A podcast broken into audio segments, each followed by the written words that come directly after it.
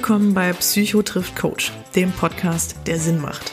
Mein Name ist Judith Brückmann, ich bin Life Coach mit eigener Praxis in Düsseldorf und arbeite vorwiegend mit Klienten zu den Themen Persönlichkeitsentwicklung, Beziehungsproblematiken, Krisen- und Konfliktmanagement sowie private und berufliche Neuorientierung.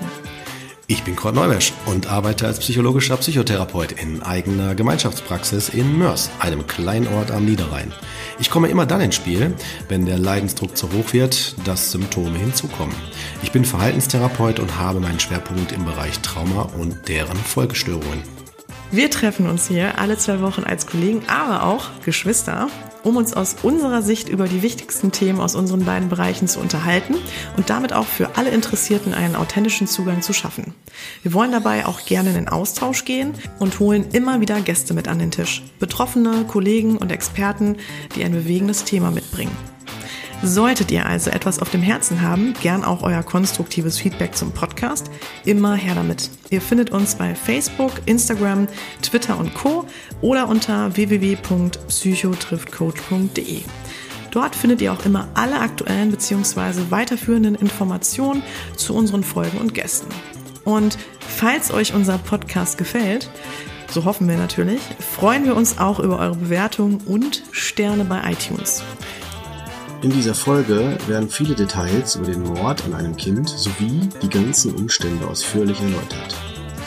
Wenn es euch zu viel wird, sorgt bitte für euch und schaltet ab. Auch solltet ihr wissen, dass das Mikro von mir die ersten 25 Minuten Störungen verursacht hat.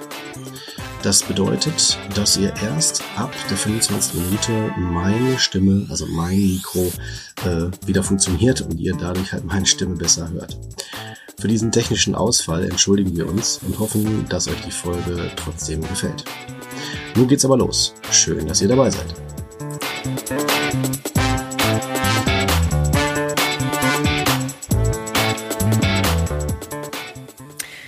Ja, herzlich willkommen zu einer neuen Folge Psycho trifft Coach. Diesmal sind wir wieder ähm, ja, auswärts, also nicht äh, genau, muss man sagen, auf Reisen, Kurt und ich. Genau.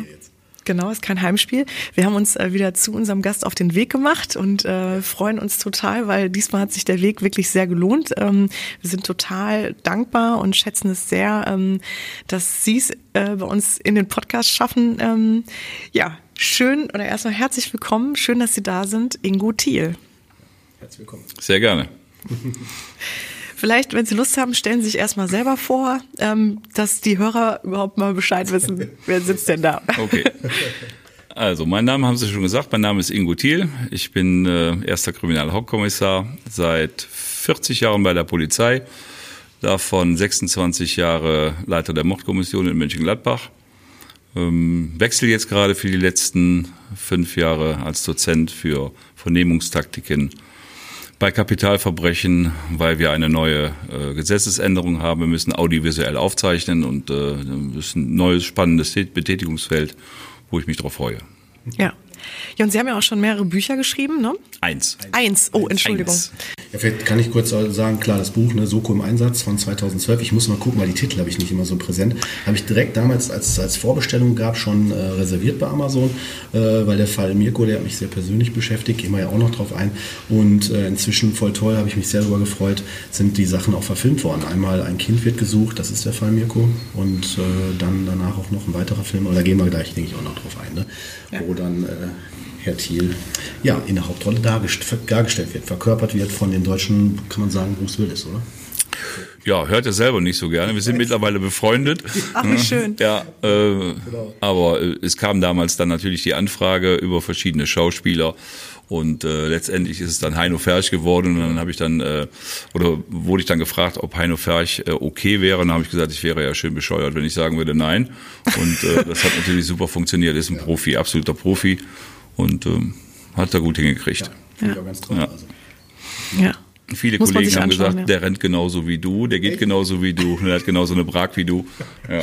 Ach, das ist ja echt Ja, wir haben uns dann auch mal beschnuppert, äh, klar, ne, vor dem, vor dem äh, Set und ähm, haben uns dann eine, drei Stunden unterhalten und dann immer geguckt, wie gehe ich denn, wie stehe ich auf, was mache ich denn so und wie bewege ich mich und das hat er ziemlich authentisch dargestellt, ja. ja.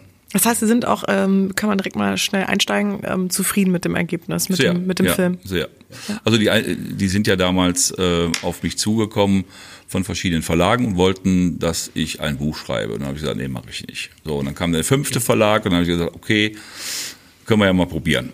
Und dann hat man mir einen äh, Co-Autor zur Seite gestellt, äh, Bertram Job, äh, ein ganz feiner Mensch. Wir haben uns in Hotel Nico in Düsseldorf getroffen.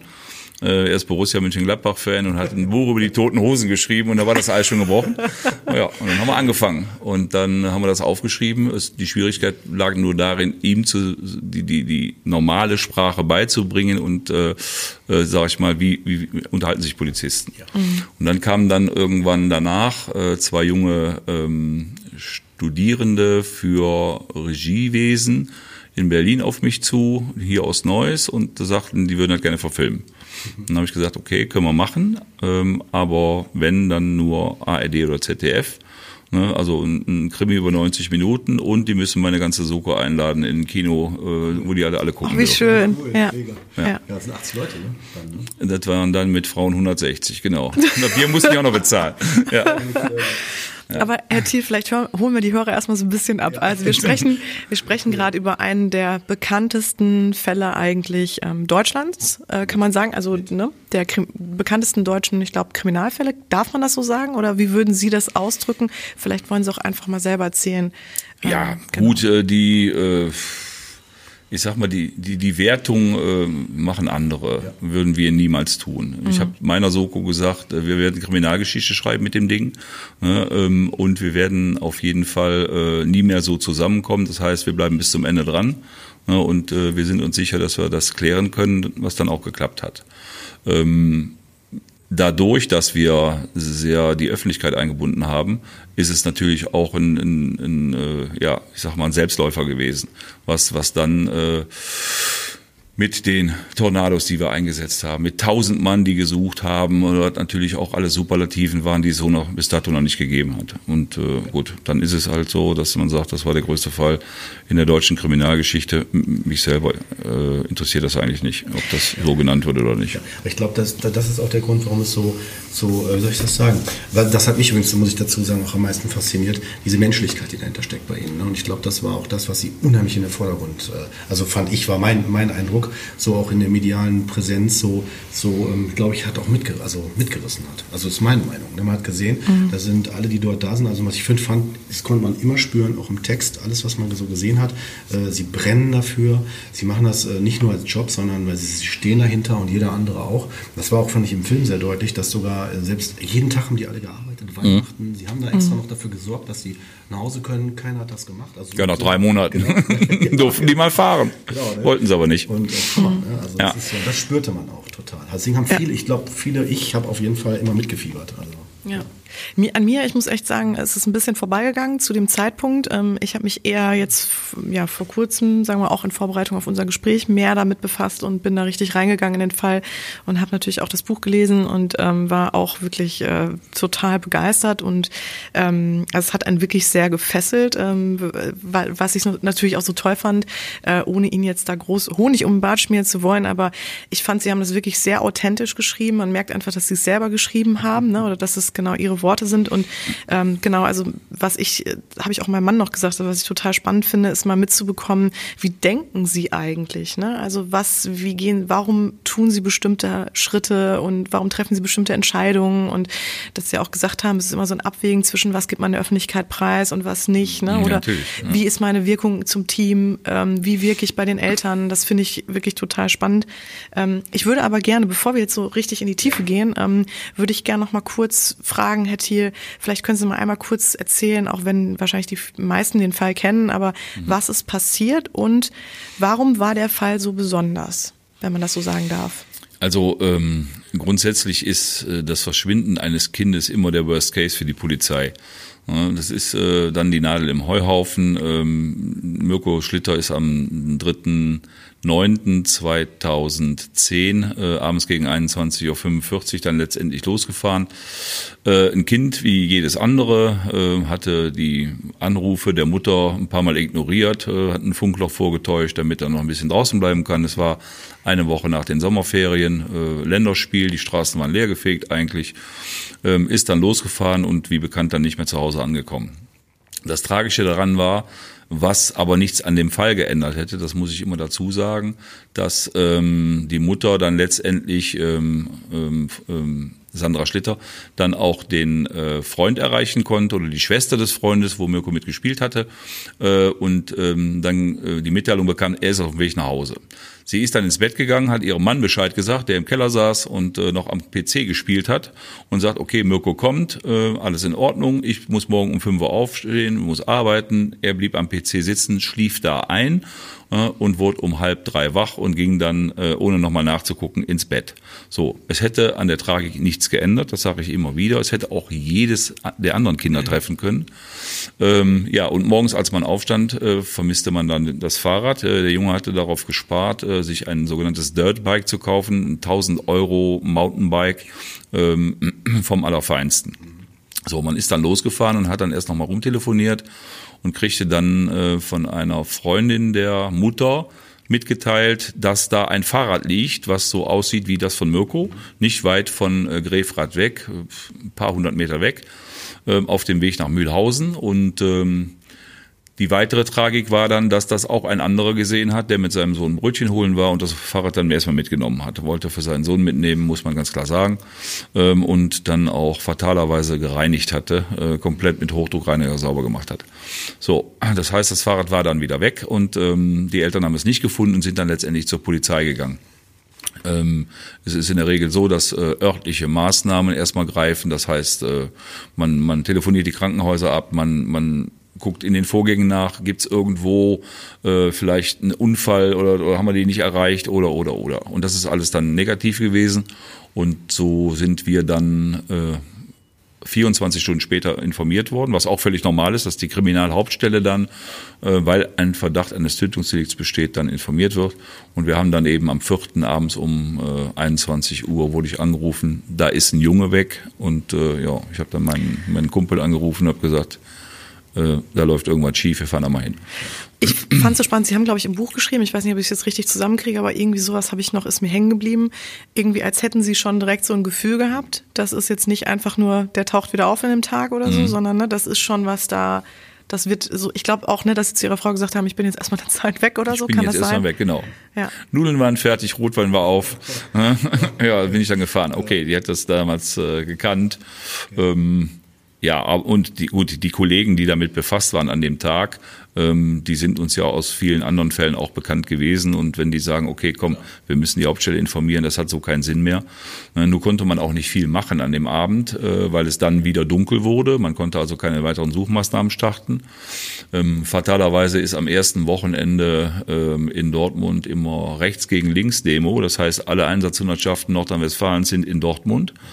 Ähm, und wir hatten eine Stadtfest äh, vom WDR, die da ein Nena-Konzert ausgerichtet hatten mit 20.000 Besuchern.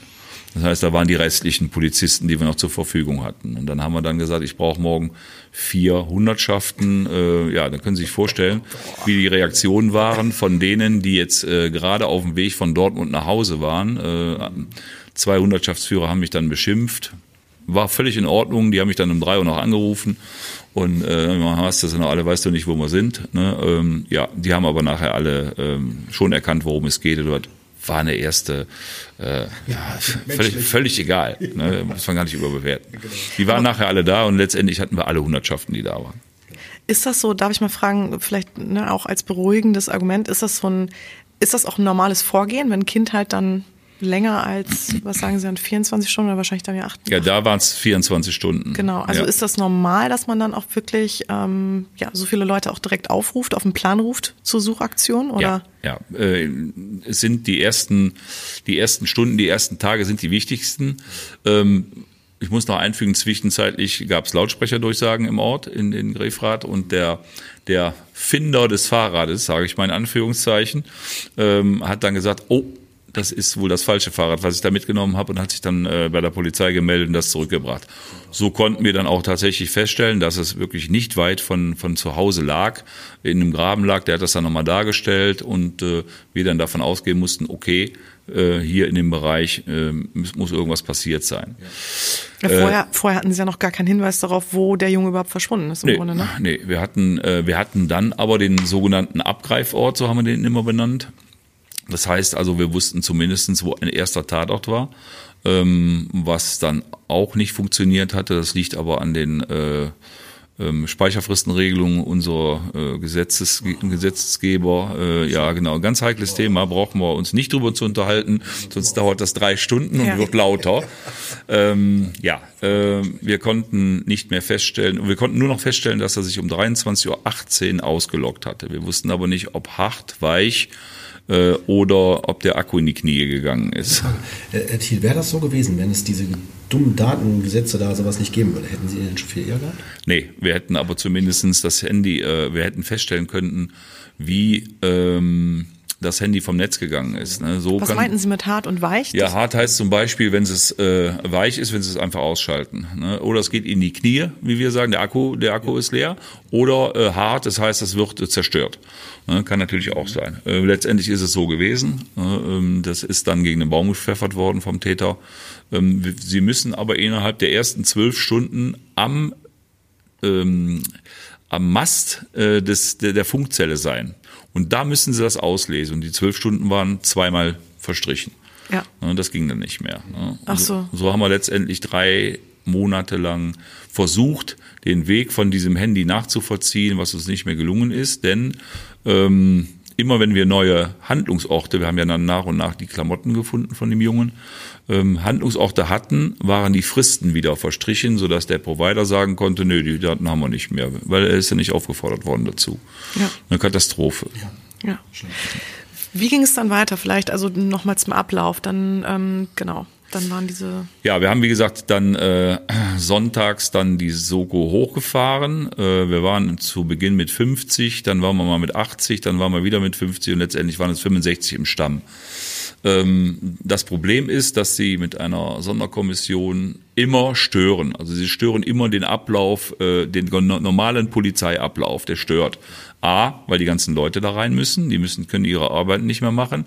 Und B ist natürlich ein, ein ich sag mal, so ein Ding logistisch äh, mit einem Aufwand von acht bis zwölf Wochen zu berechnen, bis es überhaupt läuft.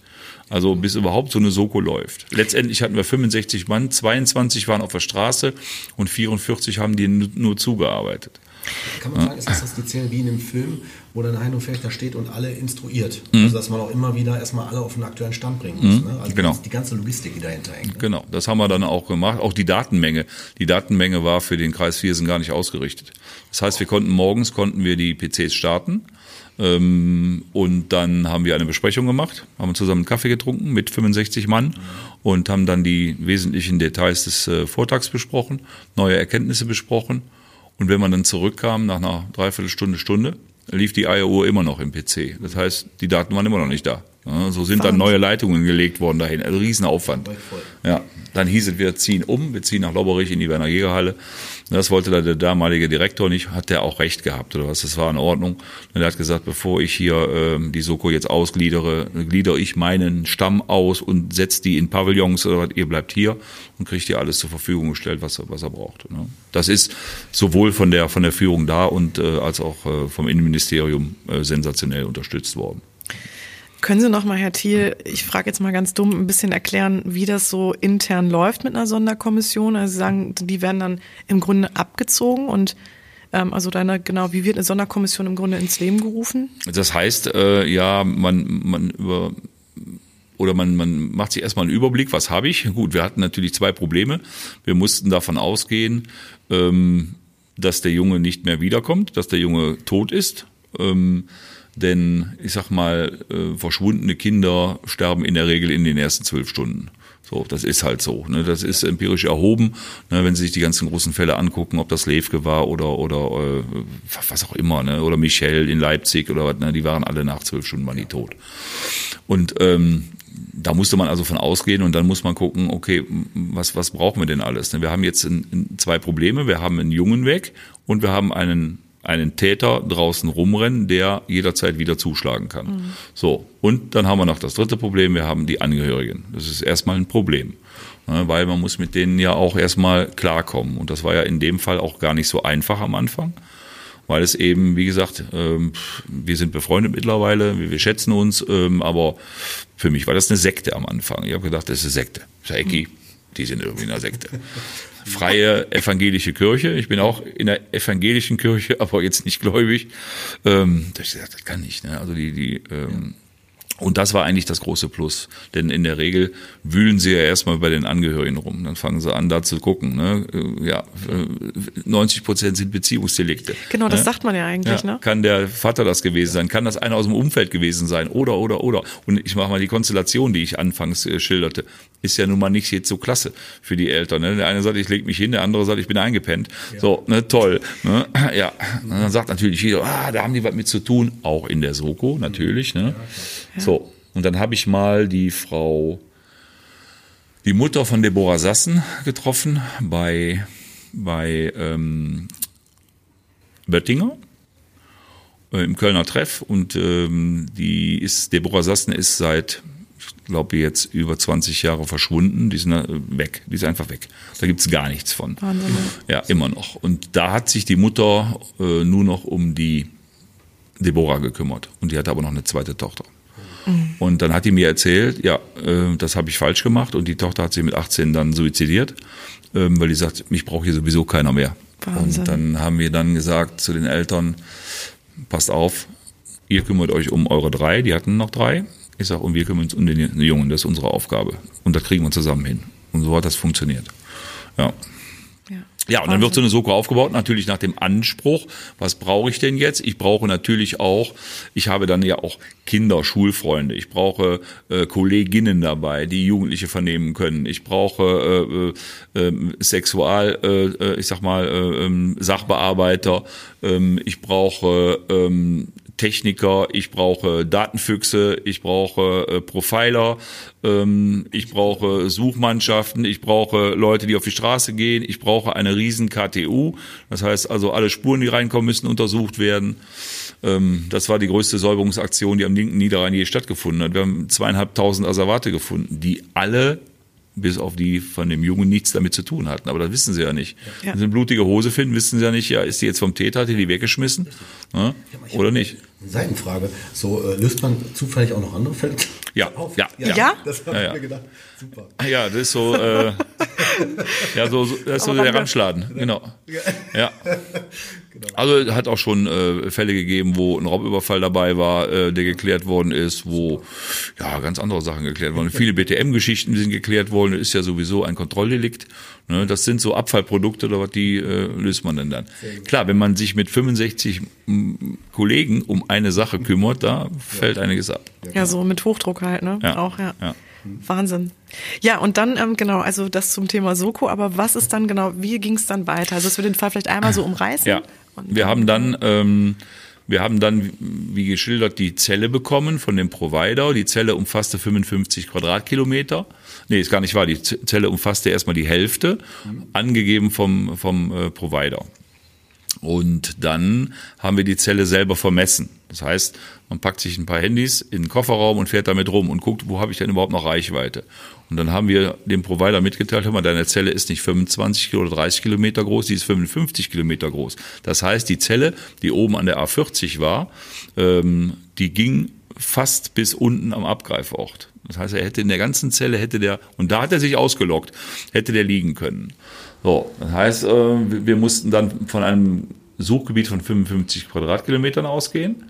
Ähm, wir haben dann mit den äh, Kollegen vom Landeskriminalamt, von den Profilern, was die nicht gerne hören, ähm, ähm, Fallanalytikern, die wir alle kennen, das sind alles Leute wie, ja, wie ich, sag ich mal, die früher Kommissionen selber gemacht haben und sich dann da irgendwo zusammengefunden haben mhm. beim LKA. Und wir haben eine äh, operative Fallanalyse, die äh, seinesgleichen sucht in Deutschland, Ja. in Nordrhein-Westfalen. Holla die Waldfee. Ja. Und äh, ja, dann habe ich dann den Andreas Müller angerufen und gesagt, hör mal, jetzt ist genau das eingetreten, was wir brauchen oder was wir nicht brauchen und äh, du musst kommen. Ja, und dann waren die mit dabei und so haben wir das dann immer dann äh, besprochen. Und dann wird dann im Prinzip die Anforderung am Bedarf angepasst. Das heißt also, wir gucken Sie erstmal was.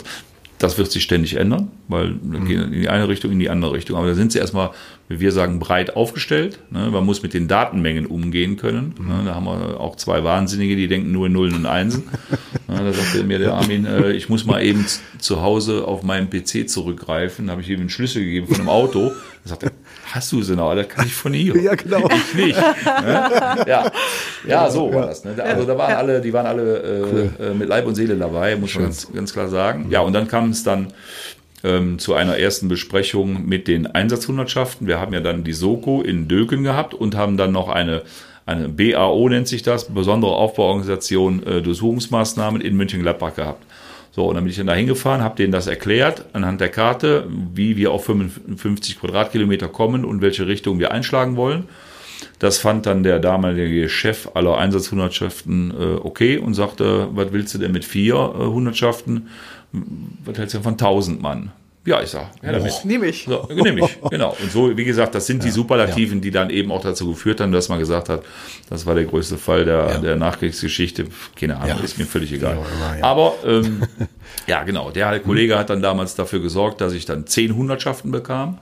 Ja, da war ganz Grefhard ein, ein äh, Ja. Da waren wir noch grün-weiß. Ja, da waren wir noch grün-weiß. genau, grün-weißes Meer. Und ähm, wir haben dann sehr schnell ähm, ähm, große Areale absuchen können.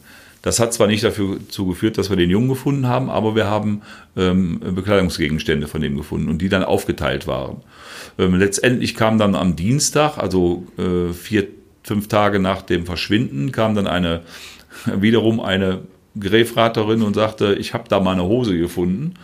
Ähm, die hatte einen Ab, eine Abkürzung genommen über einen Parkplatz, der begradigt worden ist. Da ist eine Straße begradigt worden und von der alten Straße hat man einen Parkplatz gemacht.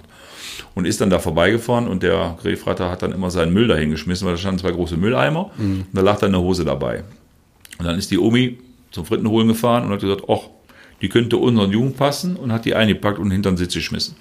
Das war aber das Auto ihrer Tochter. Und dann ist sie äh, dann irgendwann, als wir dann, ich sag mal, ein Trommelfeuer an Informationen über, über Grefrath geschüttet haben, ist sie dann äh, darauf gekommen, Mensch, die Hose, die da hinten drin liegt, das könnte doch die vom Jungen sein. Hat sich Gott sei Dank gemeldet. Ähm, das einzig Gute daran war, ähm, es fing an zu regnen an dem Dienstag und die wäre richtig nass geworden, da wären Spuren kaputt gegangen. Und die hat sie dann äh, der Polizei zur Verfügung gestellt ähm, oder uns als Soko und auf dem Parkplatz haben wir dann noch das T-Shirt und die Socken zusammengeknüttelt gefunden und letztendlich zeitgleich auch die Boxershorts und später dann auch äh, einen Turnschuh und ähm, dann das Handy auch, ganz spät am 18. Oktober erst, hat ein, ein Straßenarbeiter das Handy gefunden. So hatten wir zwar ähm, die, die Gegenstände vom Jungen und äh, konnten, gut, aber den Jungen nicht, aber konnten wenigstens eine, eine Bewegungsrichtung reinbringen und wir konnten natürlich anhand der Spuren jetzt auch arbeiten, ähm, was ist noch dran, was könnte vom Täter sein und was nicht. Ja.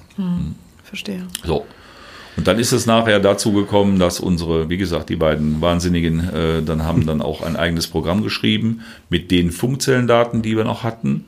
Ähm, wir, wir mussten ja dann immer temporär, wenn wir was Neues gefunden hatten, noch fragen, wie eben dargestellt, ist es tatsächlich noch da, sind die Daten noch da? Und wir haben dann 220.000 äh, Handydaten erhoben und konnten dann ähm, anhand äh, der Bewegungsrichtung der Gegenstände feststellen, dass drei Personen diese Richtung genommen hatten. Zwei schieden aus, das waren Anwohner und einer war letztendlich auch der Täter. Ah, super. Das finde ich wirklich so spannend, Toll, ne? ja. dass sie im Grunde, im Grunde anhand der Route des Handys, jetzt sage ich es mal so, ne? Mhm. anhand der Route des Handys, was das Handy für eine Route genommen hat und äh, den Abgleich mit den Klamotten, wie sie die gefunden haben, Ja. im Grunde wurde, also ich meine, das hört sich jetzt so einfach an, ich weiß, ne? Das, Ja. Sie haben dafür ja Monate gebraucht und Auswertungen. Ja, wie ähm, gesagt, die Kollegen haben da ein Programm zugeschrieben. Ja. Es sind, es sind, äh, der hat ja nicht telefoniert, es sind Daten gewesen, wo man sich einfach nur einloggt. So, heutzutage ist das technisch kein Problem mehr oder einfacher. Damals gab es das noch gar nicht. Ne, Das haben die erfunden quasi. Mhm, ja. So, und dann hatten wir auch noch das Glück, dass wir nur noch Telekom-Daten bekommen haben. Die haben uns die gegeben, obwohl die die gar nicht mehr brauchten oder nicht mehr vorratig, äh, vorrätig halten mussten. Mhm. Und äh, wir hatten ja einen Telekom-Mann äh, als Täter und äh, das genau. passte dann noch. Wäre das jetzt ein Vodafone oder ein ja. E Plus gewesen, aber hätte das nicht funktioniert. Wahnsinn. Ja, genau. Das ist ja super. Das ist ja wirklich ja, Wahnsinn. Ich kann mich erinnern zu der Zeit, Sie haben auch immer, das fand ich super, so Druck gemacht. Sie haben ja gesagt, so, wir sind da heiß dran und der Täter muss sich warm anziehen. So in die Richtung ging ja, das, glaube ich. Ja, das genau. fand ich auch gut, so um den unter Druck zu setzen, in der Hoffnung, dass er irgendwie Fehler macht oder irgendwie dann. Ne? Ja, das würde mich auch mal interessieren. Wie bewusst ist die Kommunikation nach außen? Also was sagt man oder wie geht man da halt mit um, ne?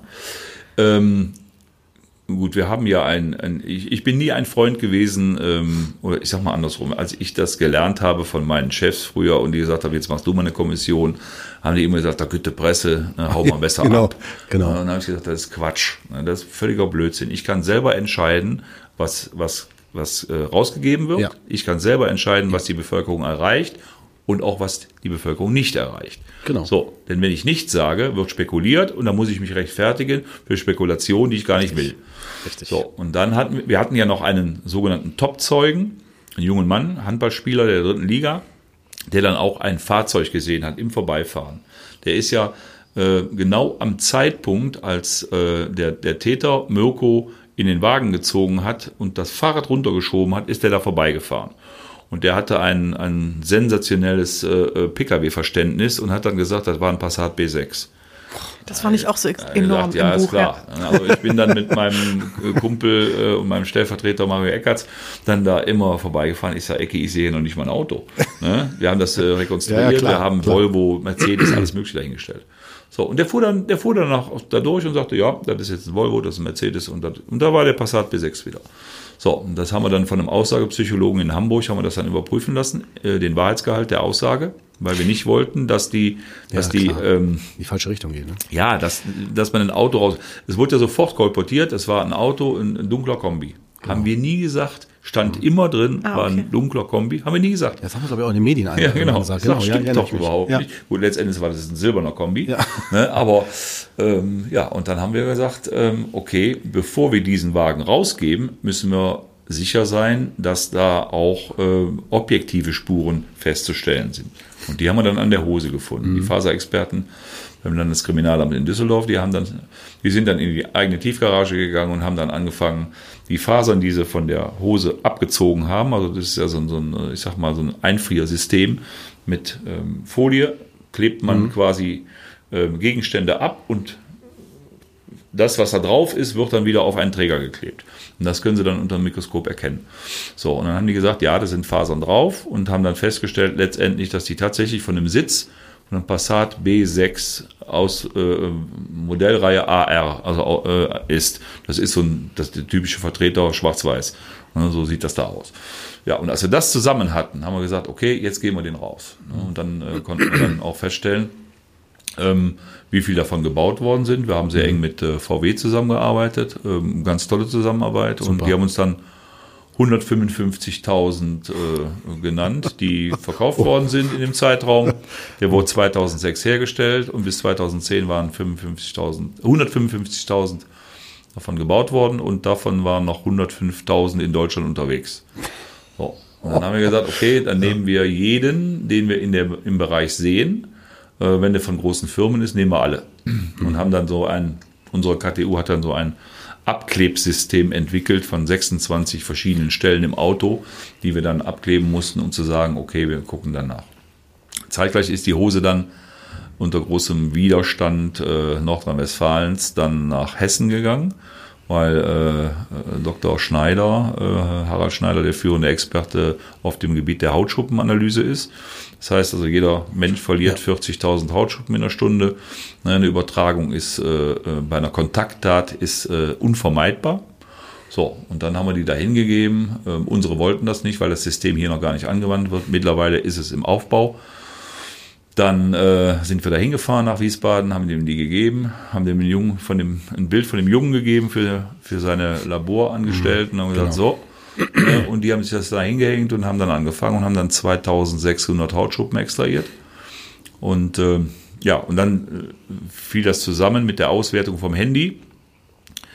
Und einen Tag vorher hatte ich äh, vereinbart mit dem äh, Harald Schneider ähm, zu telefonieren und dann sagte der mir, da hatten wir unseren Täter schon im Fokus und haben gesagt, okay, das müsste passen. Ähm, dann sagte der mir, ja, hast du einen, der ähm, ähm, einen Sohn hat, der zu Hause wohnt? Ja. Hast, hat der einen weiteren Sohn, der nicht so, so häufig da ist? Ja. Hat der noch ein Kind mit einer anderen Frau, die auch im gleichen Haushalt wohnt? Ich sage, ja. Er sagte, dann ist das dein Mann. Das hat er alles auf dieser Hose gesehen, auf diesen Hautschuppen. Ernsthaft? Ja, klar. ne? Da hat er die, ähm, die Rest, Wahnsinn. also die anderen Hautschuppen der Kinder Ja, klar. sozusagen ja, klar, gesehen. der hat ja den, aus den Hautschuppen die DNA extrahiert und die Verbindungen dann hergestellt. Wahnsinn. Hammer. Also, Und die DNA, also dass er sagen konnte, von der anderen Frau, das ist, weil die DNA einfach dann nicht mit. Ja, aber das Kind die- war wieder identisch. Also Ja, genau, musste, musste genau. das die Mutter von einem Ja, gemeinsamen Kind gewesen sein. Verwandtschaftsgrad. Ja, und er hatte tatsächlich, der wohnte mit seinem, äh, der 17-jährige Sohn war da, äh, der 15-jährige war alle zwei Wochen da und die kleine Zweijährige, die wohnte im gemeinsamen Haus. Hammer. Wie hat er das denn rausgefunden, dass die nicht da gewohnt, dass der eine nicht da gewohnt Weil, hat? äh, noch Häufigkeit. Ach, noch Der häufig. kam nicht so häufig vor. Also, also okay, alles klar. witzig, Wahnsinn. ehrlich. Nicht schlecht. Warte mal, und das war alles auf der Hose von dem, Mirko. von dem Jungen, ne? Übertragen über den Sitz. Wahnsinn. Ja. Toll. Wahnsinn. Finde ich super. Ja, so wird's immer, immer auch, ähm, sag mal, objektiver. Ne? Also so, dann kann man das auch nicht vor Gericht noch irgendwie zerfetzen oder zerreißen. Nee, da kam er ja dann auch nicht mehr raus aus der Nummer. ne? Gut, wir haben dann mit der Telekom angerufen, haben gesagt, äh, wir hätten gerne äh, eine Anschlussinhaberfeststellung von dem Handy, da stand nur Telekom drin. Ähm, Und dann haben die gesagt, nee, kriegt er nicht, ist ein, äh, einer von uns. Hier darf ich noch kurz zwischenfragen. Was war jetzt also zuerst da, die Auswertung von dem, ähm, von den Fasern der Hose oder, weil das hatte ich im Buch, ich hatte eher gedacht, die Auswertung des Mobilfunknetzes. Ja, war auch so. Ah, Also ja. war, Ja, auch ja. so war auch so. Das, Das lief, das lief dann parallel zusammen. Ja. Wir hatten am 13. Januar hatten wir dann die, äh, die Feststellung, ähm, dass es ein Mitarbeiter der Telekom sein müsste, der diesen Weg komplett gefahren ist. Also so wie unsere Handlungsorte äh, aufgrund der aufgefundenen Gegenstände war. Und dann ähm, hatten wir ja vor Weihnachten schon die Hose, also die Fasern äh, oder die Folien der Fasern nach, ähm, nach äh, Wiesbaden gegeben. Und so liefen dann die Ergebnisse zusammen, weil das hat ein bisschen gedauert. Die Telekom hat dann erstmal rumgezickt. Wir haben uns dann einen Durchsuchungsbeschluss besorgt und dann haben wir gesagt, so, wir haben den jetzt oder was, was ist denn jetzt? Und dann haben die gesagt, okay, dann gucken wir mal. Ne? Und dann kam der Name dann und dann ähm, passte dann eins und eins zusammen. Deswegen mussten wir auch so riesige Datenmengen verschieben. Wenn Sie jeden Morgen auch 155.000 ähm, Halterdaten äh, auf, aufrufen müssen, ähm, bef- wenn Sie einen PC anmachen, äh, 10.000 Hinweise aufrufen müssen, das dauert natürlich eine Weile. Aber so ähm, kam dann ein Puzzle zum nächsten. Denn ähm, ähm, der Täter war drin bei uns im System. Ne? Den hatten wir schon mal mit einem Verkehrsverstoß drin, mit einem Passat B6. Der kam jetzt mit, der, äh, mit dem Handy da rein. Ne? Wagen war mittlerweile verkauft. Und haben wir gesagt, okay, dann gehen wir den jetzt mal an. Nur dann ist der verkauft worden, ganz normal in einem äh, Leasing-Austauschgeschäft. Ja, und ist dann nach Haben sie dann überführt. Russland gegangen, genau. Ja. Herr Thiel, jetzt muss ich Sie mal fragen. Da arbeiten Sie monatelang an so einem Fall. Und Sie haben ja wahrscheinlich, also ich weiß nicht, ob das so ist, das würde mich nämlich jetzt mal interessieren. Haben Sie ein bestimmtes Bild von dem Täter im Kopf und, also zumindest dann kriegen Sie auf einmal raus, wer es ist. Mhm. Ne? Haben dann schwarz auf, oder Sie sehen genau, welcher Mann dahinter steckt. Wie fühlt sich das an? Geil. ja, wollte ich gerade sagen. Das ist doch mega. Ja. Aber war das dann auch in dem Moment, dass Sie dachten, ja, genau so habe ich mir vorgestellt oder eher so, also vielleicht können Sie da auch noch mal ein bisschen was zu Ja, sagen, wie der Täter dann, was ne? das für ein Täter Ja, war, aber. Also wir haben, genau, wir haben, gut, es gibt ja ähm, bei, den, bei den großen Fällen bundesweit, gibt es ja Erhebungen, es gibt äh, gleiche, gleiche Arten, Begehungsarten. Ähm, man gibt das ja dann auch ein und, und äh, das Verhaltensmuster, was der Täter hier an den Tag gelegt hat, wohlgemerkt ohne Leiche. Wir hatten die den Jungen ja nicht. Ja. Das heißt, das ist also, Leiche ist nun mal Beweismittel Nummer eins und äh, das ist eine Schwierigkeit mehr. Ich hatte mit den großen äh, Kommissionsleitern alle gesprochen. Ich habe die angerufen der Reihe nach und habe gesagt, pass mal auf, hier, ich hab, wir haben dieses Ding hier an der Backe. Er sagt, ich habe schon gehört. Was kann ich falsch machen? Wie kann ich oder wie kann ich was komprimieren? Wie kann ich was schneller machen? So. Und dann ergibt sich natürlich auch aus den anderen, aus, aus, aus Levke, wie gesagt, aus äh, äh, Ney in äh, der Maskenmann in, in, äh, in Bremen, Ähm, da geben sich ja so, so Bilder draus. Und sinnigerweise waren die meisten Täter zwischen 45, äh, 25 und 45 Jahre alt. Mhm. Ganz normale Familienväter, die zu Hause nie an irgendeinen ja. rangegangen sind. So, und das haben wir dann alles mal so gesammelt. Ne? Und dann haben wir gesagt, okay, Wahnsinn. Als wir den dann hatten und wir hatten ein Bild von ihm, ähm, haben wir gesagt, den kennen wir irgendwo her. Also den, mhm. das ist, der, ist, der ist uns schon bekannt. Ja. Weil genau diese, diese Parameter, die wir ausgearbeitet haben, die hat er alle erfüllt. Ja, mhm, okay. Mhm. Und das hatten sie auch schon früh relativ der Öffentlichkeit, glaube ich, zu genau. gegeben. Das fand genau. ich Hammer. Also es war direkt schon die richtige Täterbeschreibung. Wir haben dann Hammer. auch reingegeben, ähm, haben sie jetzt jemanden in der Nachbarschaft, der genau. auf einmal krank ist, äh, auf einmal säuft wie ein Loch, ja. auf einmal ähm, sein Auto putzt, obwohl er das nie getan hat, oder sein Auto nicht mehr ja. putzt, obwohl er das immer getan hat. Äh? Also wir haben so ein bisschen das Denunziantentum ah. angeregt. Ja, klar. So. Und der hat alle Parameter erfüllt. Der hat die tatsächlich erfüllt. Was hat er denn alles erfüllt davon? Alles. Alles? Alles. Der hat sich krank gemeldet. Ähm, für ihn positiv war, dass er von Düsseldorf nach, ähm, der ist von Düsseldorf nach Essen, glaube ich, gegangen. Nee, in den Kölner Raum ist der gegangen, genau. Und war im Prinzip dann weg vom Schuss. So, mhm. die, Ar die, die Arbeitskollegen von ihm, die haben diese Parameter auch gesehen. Seine eigene Ehefrau, da habe ich mich lange mit unterhalten, die sagte, ja klar, haben sie das gesagt, na klar passte das alles. Der hat sich krank gemeldet, ähm, äh, weil die Frau eine Fehlgeburt hatte, die war überhaupt nicht schwanger. Ähm, der hat äh, äh, Krankheiten erfunden, der ist zu Hause geblieben, der wollte nicht mehr in die Öffentlichkeit, der hat sich vermehrt im Internet nach diesem Fall erkundigt und und und. Also der hat alles erfüllt, bis auf ähm, Alkohol, weil da hat er keine Angaben zugemacht, das muss er selber sagen, ja. Ob das stimmt oder nicht. Ja. Ich Passte. habe mal eine Frage dazu. Würden Sie sagen, aus Grund Ihrer Erfahrung, dass die Täter, also die sowas machen, generell danach nicht ein normales Leben in der Regel fortführen können, dass die wirklich sich verändern dadurch? Ja. Würde ich nämlich als Psychotherapeut auch sagen, weil auf die Identität Fall. sich ja verändert. Auf jeden Fall. Ne? Die verändern Routen. Ja. Ne? Der ist ja, der ist ja in diese Richtung gefahren, wo der letztendlich den Mirko abgelegt hat, mhm. weil er oben seine Schwiegereltern hat wohnen. Und äh, die, da sind die sechs Monate lang oder, oder fast fünf Monate lang sind die mhm. da nicht mehr gefahren. Die Frau hat sich gefragt, warum fährst du denn jetzt hier rum? Ja, weiß ich auch nicht. Wir können ja mal was Neues mhm. ausprobieren und und und. Genau. Ich ja? dafür müsste man, glaube ich, auch mal mit zum Motiv was sagen, ne? dass man auch mal weiß, ähm, also, äh, was waren überhaupt die Hintergründe, ne? Warum hat er das gemacht? Ja, und ähm, vielleicht, bevor wir dazu kommen, ich fand das ganz spannend. Das war ja noch ein Nachbar von einer ihrer, ihrer Kollegen, ne? oder? Kann man das so sagen? Das war ein Nachbar von einem Kollegen und der wohnte anderthalb Kilometer von mir entfernt. Ich kannte den auch. Also das heißt, ich kannte den. Der ich Täter. Hab, ich habe den schon mal ja, gesehen. Der genau. Täter, ja, ja. der Nachbar. Von sagt ja noch, da waren sie irgendwie auf einem Fest oder so. Ne? Nee, ich war auf einem Schützenfest äh, in, in Ungerat äh, und da wohnte der. Und äh, da sind wir an dieser Straße da vorbeigelaufen. Dort, ne? Ich habe den nicht wahrgenommen, aber ich weiß, wo der wohnte. Ne? Und als wir dann festgestellt hatten, wer es ist, und äh, dann haben wir dann erstmal den Kollegen von der Einsatzhundertschaft gerufen und haben gesagt, hör mal, das ist ein Nachbar von dir. Mhm. Und dann äh, haben wir den geholt und haben gesagt, ja, ich kann jetzt nicht, ich muss auf Kinder aufpassen. Ich sage, dann kauf den Babysitter. ja, ja, das, das habe ich auch gedacht. ja. Und dann ist er dann gekommen und hat gesagt, pass mal auf, ne, du erfährst das jetzt von uns.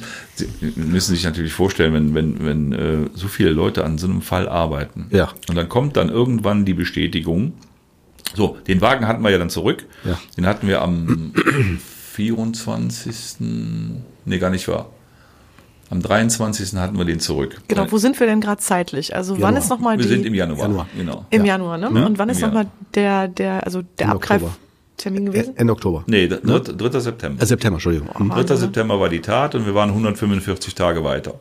Die Kollegen haben dann auch so, so einen Kalender gemacht. Ja, ja wirklich Tag. wie im Film? Ja, ja stand Wahnsinn. da immer, ne, 100, Tag 145, Tag und, und, und. So. Und wir hatten dann auch einen Befreundeten, der hat dann auch extra einen Soko-Kalender gemacht, wo dann alle Termine drin standen und, und, und cool. dient ja auch ein bisschen dem Zusammenhalt. Ja, ne? Wie gesagt, man Wichtig. muss sich ja nicht vorstellen, dass sie alle nur mit langem Gesicht da rumrennen. Oder ne? Das ist auch mal ja. lustig und das ist auch mal äh, äh, flapsig und da wird auch mal einer auf die Schippe mhm. genommen und das gehört alles dazu. Das sagt ja, ja Heinz Springer schon, ne? Das muss halt auch passieren, weil es braucht ein Ventil irgendwie auch mal, ne? Zwischendurch, oder? Ja, genau. Als Menschen. Zwischendurch auch mal einen trinken gehen, ne? sich mal auskotzen. klar. Ja. nee, dann sind wir im Januar und äh, hm? Dann haben wir dann äh, festgestellt, wer es sein könnte. Wir haben den Wagen dann bekommen. Derjenige, der den gekauft hatte, das war, das war ein Russe, äh, ein luxemburgischer Staatsbürger. Der wurde ja verkauft, ne? Der, ja, der wurde genau. verkauft. Da hat einer, ein Russe, der hat so äh, aus dem Pool ähm, hat der verschiedene Fahrzeuge gekauft. Und dann hat der den ähm, mitgenommen und wollte den nach Russland verkaufen. Und der russische Käufer hat gesagt, wie sieht der denn aus? Der ist ja total äh, sauber gewienert, aber mit irgendwelchen scharfen Mitteln, die Sitze sehen komisch aus, den nehme ich so nicht. Dann hat er den mitgenommen und ist dann mit dem Wagen zum Frankfurter Flughafen gefahren und dann nach Bali gereist. So, dann war er zehn Tage in Bali. Wir kriegten den nicht. Wir kriegten nur die Tochter in Luxemburg und sagte, ja, ich telefoniere schon mal mit Papa, aber nur über Hotel oder, oder der ruft hier an, ich habe da überhaupt keine Nummer von. Dann kam der sonntagsabends zurück in Frankfurt an und dann haben wir gesagt, okay, dann sehen wir uns montags morgens. War er mit einverstanden? Dann haben wir gesagt, fahren Sie den Wagen doch bitte über die Grenze. Weil sonst hätten sie eine Rechtshilfeersuchung gebraucht und sechs Monate auf die Karre gewartet. Also hat er den über die Grenze gefahren und wir haben dann unsere Spuren genommen. Mhm. Mit den Spuren sind wir dann von Wasserbillig an der luxemburgischen Grenze nach Düsseldorf gefahren direkt und haben die bei den Faserexperten abgegeben. Perfekt. Dann rief mich dann mittags, das war montags mittags, rief mich dann der ähm, Dr. Esser an und sagte, hör mal, das ist ja nicht. Das ist auch so ein krasser Ja, Moment, das war oder? im Film, das war ja im Film so. Ja. Das war Da krass. sagte, ja. ist er nicht. Dann sagte Ecki und alle warteten natürlich da drauf. Ne, aus der, Ich sag, nee, war er nicht. Ja, ja, wie jetzt? Ja, ich sag, weitermachen, komm, den kriegen, genau. die kriegen wir anders. Genau. So. Und dann hat sich dann eine, eine Angestellte, Renate Bogatzki, ganz toll, die hat gesagt, das glaube ich jetzt nicht. Dann hat sich die ganzen Folien nochmal genommen und hat dann Super. hinten auf der Kopfstütze hat sie dann tatsächlich eine Faser von Mirko gefunden. Und hat dann nochmal dem Bescheid gesagt und dann hat er wieder angerufen um 4 Uhr, also zwei Stunden später, und hat gesagt, äh, ihr könnt Bier mitbringen, äh, das ist der richtige Wagen. Ja, habe ich dem Ecki dann Bescheid gesagt und dem KTU-Chef, dem Jürgen Tyson, ich sag, los, komm, wir fahren nach Düsseldorf. Oder. Wieso? Ich sag, wir haben den. Ja, bist du bescheuert? Das kannst du doch nicht so sagen, als wenn ich falsch park. Ich sag, ich glaube das erst, wenn ich das sehe. Ja. Ne? Ich sag, wir fahren da jetzt mal hin. Ja. ja, und dann haben die uns das gezeigt und dann äh, haben wir Renate mal in die Luft geschmissen und haben gesagt, prima. Genau. So. Aber Herr Thiel, war das deswegen so schwer, ähm, also diese Proben, ne, dass, da, dass man da was nachweisen konnte, weil er einfach den Wagen so gewienert hat? Und Weil er den gewienert hatte, natürlich, weil der natürlich auch äh, jetzt auch 145 Tage unterwegs war, ne, der Wagen. Ne? Und das sind ja kle- kleinste, kleinste Textilfaser. Ne? Und die, wie gesagt, die waren ganz hinten drauf. Ne?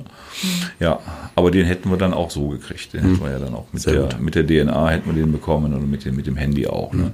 Nur so hat man den objektiven Beweis Ja. zusätzlich noch, das passt. Und dann wollten natürlich alle sofort, äh, äh, ich habe dann den losmarschieren. Sigi angerufen. Sigi war derjenige, der äh, dieses Programm geschrieben hat für die Handydaten. Ich sag, du darfst denen das sagen, wie ich. Du bist der Chef. Ich sag, Also der Soko oder was? ja, genau, Ähm, die, weil die warteten ja alle auf das Ergebnis. Ich sag, sag denen Bescheid und geh Bier holen. Ich sag, wir kommen jetzt zurück aus Düsseldorf. ja, dann wollten die natürlich direkt los und den aus der Bude hauen. Ja, da, klar, ne? ja, la- klar. Ich wollte gerade sagen, wird dann erstmal wirklich die Kiste ausgepackt oder also wird gefeiert oder Ich wird gesagt, wir, machen- wir haben jetzt 145 Tage gewartet. In der Nacht wird nichts passieren. Wir bereiten das morgen vor und Ja, übermorgen richtig. nehmen wir den fest. Ja. So, waren ein paar nicht mit einverstanden. So, ein paar Frauen riefen auch an, wieso dauert das denn heute so lange? Ich sage, wir feiern Geburtstag und äh, haben wir denen auch alle nicht gesagt, ne, dass wir den haben. Die Kollegen unten haben dann gehört, da oben, äh, auch, da geht es heute lustig zur Sache. Ne?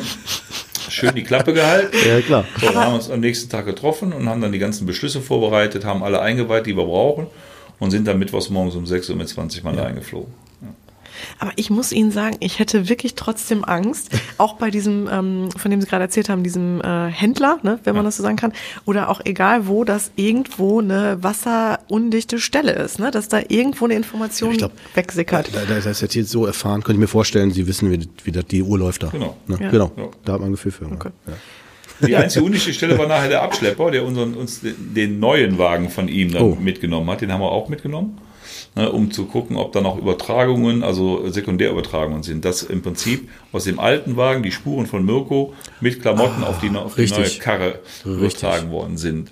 Und der Abschlepper hat das dann bei Facebook reingesetzt und hat gesagt, ich war heute mit der Soko da und da, ich glaube, die haben den. Und dann ging ein Scheiß los, den, Ja. konnten wir nicht mehr stoppen. Dann wurde dann auch noch ein Staatsanwalt in Krefeld äh, gefragt, der gar nicht im Dienst war und hat das dann der Rheinischen Post bestätigt.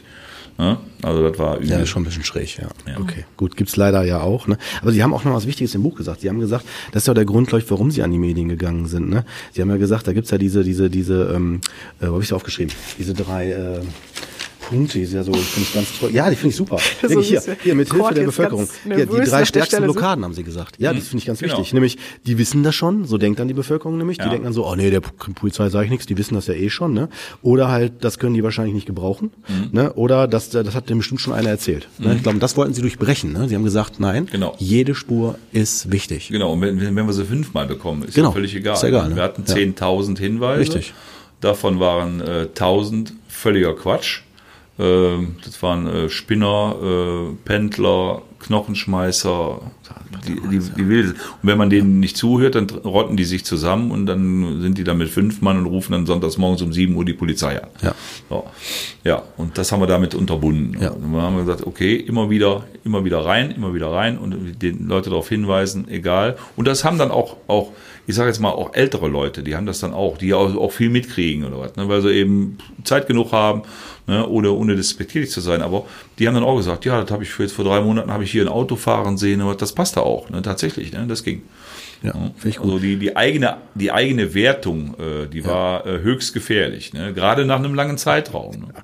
Klar. Meine, meine Mutter sagte dann immer, ich höre nichts mehr, Jungen. Das war für uns dann wieder der Grund zu sagen, ah, jetzt müssen wir wieder was machen. Ja. Dann haben wir wieder einen Artikel geschrieben. Letztendlich ja. ist dann so eine Kolumne geschrieben worden. 60 Kollegen haben dann jeden Tag irgendwas gesagt, was die in der Soko machen. Und haben dann immer zum Schluss gesagt, und außerdem kriegen wir den. Mhm. So, ein bisschen Druck aufgebaut. War okay. Ich habe mich einmal auch gemeldet. Da war das da war ein Mörs, ja, da war ein Mörs Guck ich Kirmes. Nach. Ja, ja, habe ich Mörs genau. war Kirmes und da habe ich gedacht, boah, muss ich Bescheid sagen, weil das war ja genau zu dem Zeitpunkt, da habe ich gedacht, vielleicht war halt ja einer vom Zirkus da und so. vom Zirkus. Ja, habe ich gedacht, ja, hab ja, ich gedacht. Ich glaube, man sieht dann auch in allen irgendwie so eine Art Täter, oder? Also wirklich, oder? No. Nee? Aber das ist das Gute, da wird die Bevölkerung ja zu Ohren und Augen von ihnen. Das finde ich auch nochmal eine wichtige Info, mhm. oder? Könnte man sagen. Also die werden, ne? Ja, das, das war ja, das war ja ein, ein, äh, ich sag mal, ein Ermittlungsprinzip zu sagen, wer, unser Pressesprecher hat damals äh, mit mir äh, einen offenen Brief an die Bevölkerung verfasst. Dann sagte er, was hältst du davon? Und dann haben wir geschrieben, dass es einer ist, der aus der Mitte kommt. Das muss einer aus der Region mhm. sein, ne, weil äh, sonst wäre er nicht wieder in, ich sag mal, in das Auge des Orkans zurückgefahren. Und der muss ja um 23.18 Uhr damit rechnen, dass der Junge jetzt eine Stunde weg ist und dass auch eine Stunde entdeckt ist. Das heißt, dass alles da im Moment jetzt gerade den Jungen sucht, die Polizei schon rumfährt und der da in eine Kontrolle reinfährt mit den Klamotten, die er noch im Auto hat. So, also hat er die ja weggepfeffert.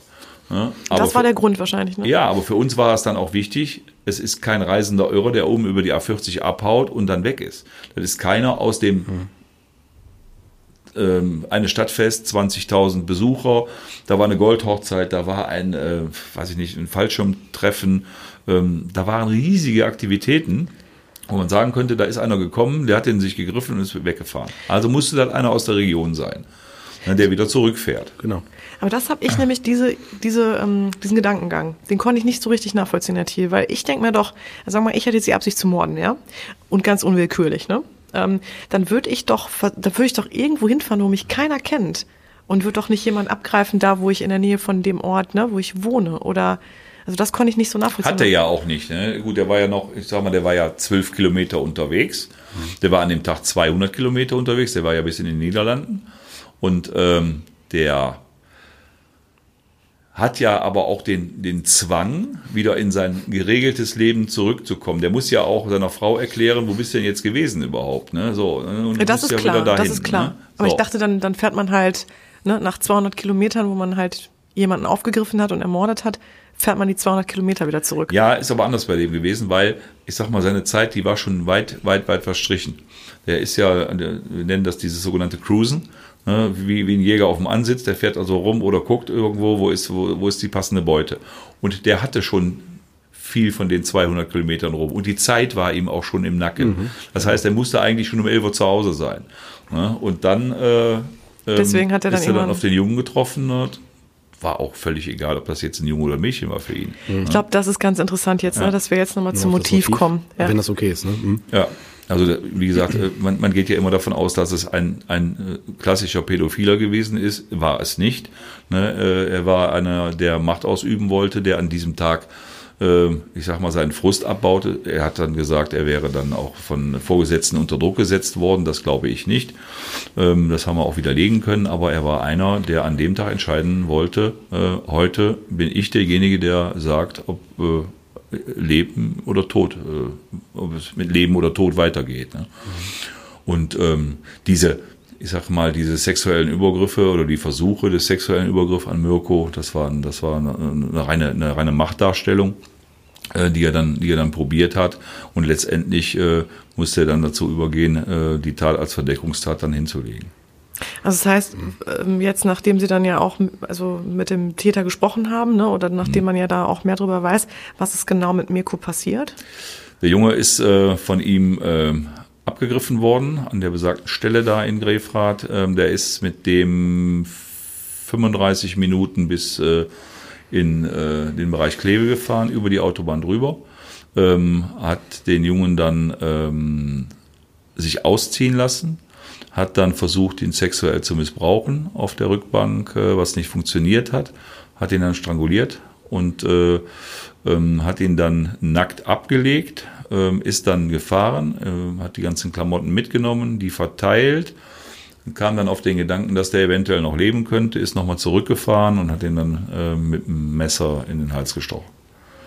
Ähm, und letztendlich dann so festzustellen, dass er äh, tot ist und ist dann nach Hause gefahren. Wahnsinn. Ja. Jetzt würde ich gerne, wenn es okay ist für Sie jetzt hier nochmal so ein bisschen zu diesem Täterprofil kommen. Ne? Also was da für ein Mensch eigentlich hintersteckt. Ähm, Sie haben dann, Sie wussten dann, welcher Täter das ist. Mhm. Sie hatten den Kollegen, der daneben gewohnt hat, der eigentlich auf die Kinder noch aufpassen wollte. Ähm, wie ist das dann weitergegangen? Wir sind an dem ähm, 24. Januar 2011 sind wir dann morgens um 6 Uhr dahin. Wir haben ähm, ähm, kam dann natürlich auch auf Sondereinsatzkommando und, und, und. Ähm, habe ich mich gegen entschieden, ähm, weil ich gesagt habe, brauchen wir nicht. Äh, das ist ein, ja, hört sich jetzt vielleicht äh, komisch an, ist ein biederer Familien, Familienvater. Ähm, den holen wir da so raus. Äh, wir müssen nur gucken, dass er nicht durchdreht, wenn der Polizei vor der Tür sieht. Mhm. Deswegen haben wir die Variante mit dem Kollegen genommen. Carsten ist dann da rübergegangen, hat geklingelt. Er hat durch die Scheibe geguckt und dann hat er die Tür aufgemacht und dann sind wir dann da rein und gesagt, wir sind von der Soko. Ähm, der hat dann seine Frau geweckt und hat gesagt, da sind die von der Soko. Ich habe dir ja schon mal gesagt, ich, ich fahre ja auch so ein ich habe ja mal so ein ähnliches Auto gefahren. Ist dann noch äh, ins Badezimmer gegangen, hat sich sein seinen Igel gebürstet und hat sich äh, angezogen und hat gesagt, ich komme dann jetzt mit. Ja.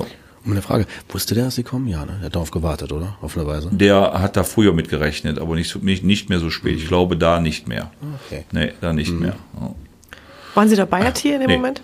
Nee, war ich nicht. Okay. War das eine persönliche Entscheidung? Weil ich kann mir ja. vorstellen, emotional ja. würde ich da, glaube ich, durch die Decke gehen. Nee, war eine persönliche ne? Entscheidung, wo ich gesagt habe, okay, ähm, da, ja. Äh, Vertrauen ist da, die Kollegen wissen, was sie tun. Ja, ja. Ne? Und ähm, das Beste ist auch, man muss ja auch ähm, zwischendurch äh, auch alles koordinieren.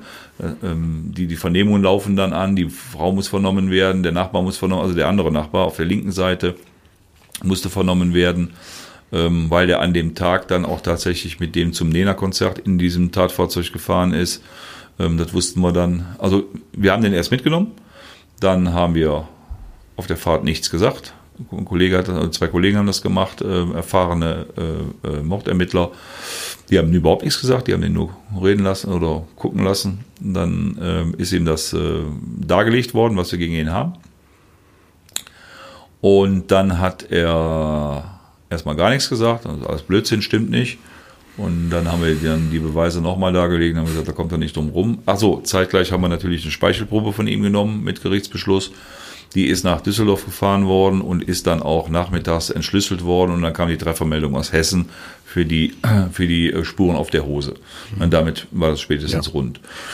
Der hat doch auch, da schon zumindest in den Medien, äh, nachlesbar, dass er wohl auch einen Suizidversuch unternommen hatte, glaube ich, ne, als er schon festgenommen äh, In der Folge, ja, ja in der, Folge, der, der, war lächerlich. Also der war ja. lächerlich. Ja. Ne? Also er hat nachher die ganzen Klischees abgefahren, kann ich gleich mal eben erzählen. Aber ja, okay. Er hat dann, äh, ja, wir haben dann, wie gesagt, äh, die Frau vernommen, äh, die natürlich völlig von den Socken war. Ja. Ähm, die, Kinder, die hat gar nichts geahnt. Null. Null. Ja. Die sagte auch, ähm, um dann nochmal die Brücke zu schlagen, die ganzen Parameter, die Sie in der Zeitung oder in der Öffentlichkeit gebracht haben, die passen alle auf meinen Mann. Aber ich glaube doch nicht, dass ich neben einem Mörder liege, neben einem Kindermörder liege. Ja, hat sie also damals sehr, sehr äh, deutlich dargestellt. Ja. Wichtiger Hinweis hm, für ich, den Hörer auch, finde ich, für die Hörer. Hm. Ich fand auch ganz spannend, im Buch haben Sie auch beschrieben, dass während Sie ihn, glaube ich, vernommen haben, ne, ist parallel, wurde immer, wurde, glaube ich, wurden Informationen immer wieder hin und her geschickt, ne? Kann genau, das sein? Genau, ja, so? das ist ja dann meine Aufgabe auch, dass man eben äh, die Vernehmungsergebnisse aus den anderen Vernehmungen dann immer bekommt. Und wenn er dann irgendwas gesagt hat, was wird dem dann das widerlegt und um die Ohren gehauen. Ne? Letztendlich hat es ja nicht lange gedauert, er ist nach vier Stunden eingeknickt und hat dann gesagt, okay, ähm, hat dann erst die, die äh, Variante erzählt, dass er dass er pinkeln wollte auf dem Parkplatz, da wo wir die Hose gefunden haben oder wo die Frau die Hose gefunden hat. Und dann äh, äh, hätte der äh, den leblosen Jungen da gesehen und der hätte einen Erste-Hilfe-Kurs gemacht und äh, hätte sich dann äh, genähert und hätte gemerkt, er ist kalt und äh, hätte gedacht, okay, jetzt hast du den angepackt was, jetzt kannst du den nicht mehr, ähm, jetzt kannst du den nicht da liegen lassen und dann fahre ich den erst in den Wald und versteck den. Ja. Dann haben wir gesagt, okay, schöne Geschichte, aber dann zeig uns mal, wo du den versteckt hast. So, und so wussten wir natürlich dann, dann rief Ecki mich an nach, nach viereinhalb Stunden und sagte, der zeigt uns jetzt, wo der Junge ist. Ja, war natürlich äh, für mich emotional äh, der Hammer. Äh, da, da fiel von 10.000 Volt alles ab. Ja. Handy schön durch die Gegend geschmissen. Ich sag, wir haben den. Äh, Wir wissen, wir wissen jetzt, wo der Junge ist. Ja. Ja, Haben Sie sich denn auch angesehen, den Jungen? ja natürlich. Stelle ich mir auch schwierig vor. Ja, der ist ja, äh, der ist ja nicht dazu in der Lage gewesen, uns das auf der Karte zu zeigen. Und deswegen haben wir gesagt, okay, ihr fahrt vor, ich fahre hinterher und äh, einen Rechtsmediziner informiert, Frau äh, Britta Gar, Frau Dr. Gar. Ah, die kenn Und- ich. Ja, Super. ja, genau. Tolle Frau.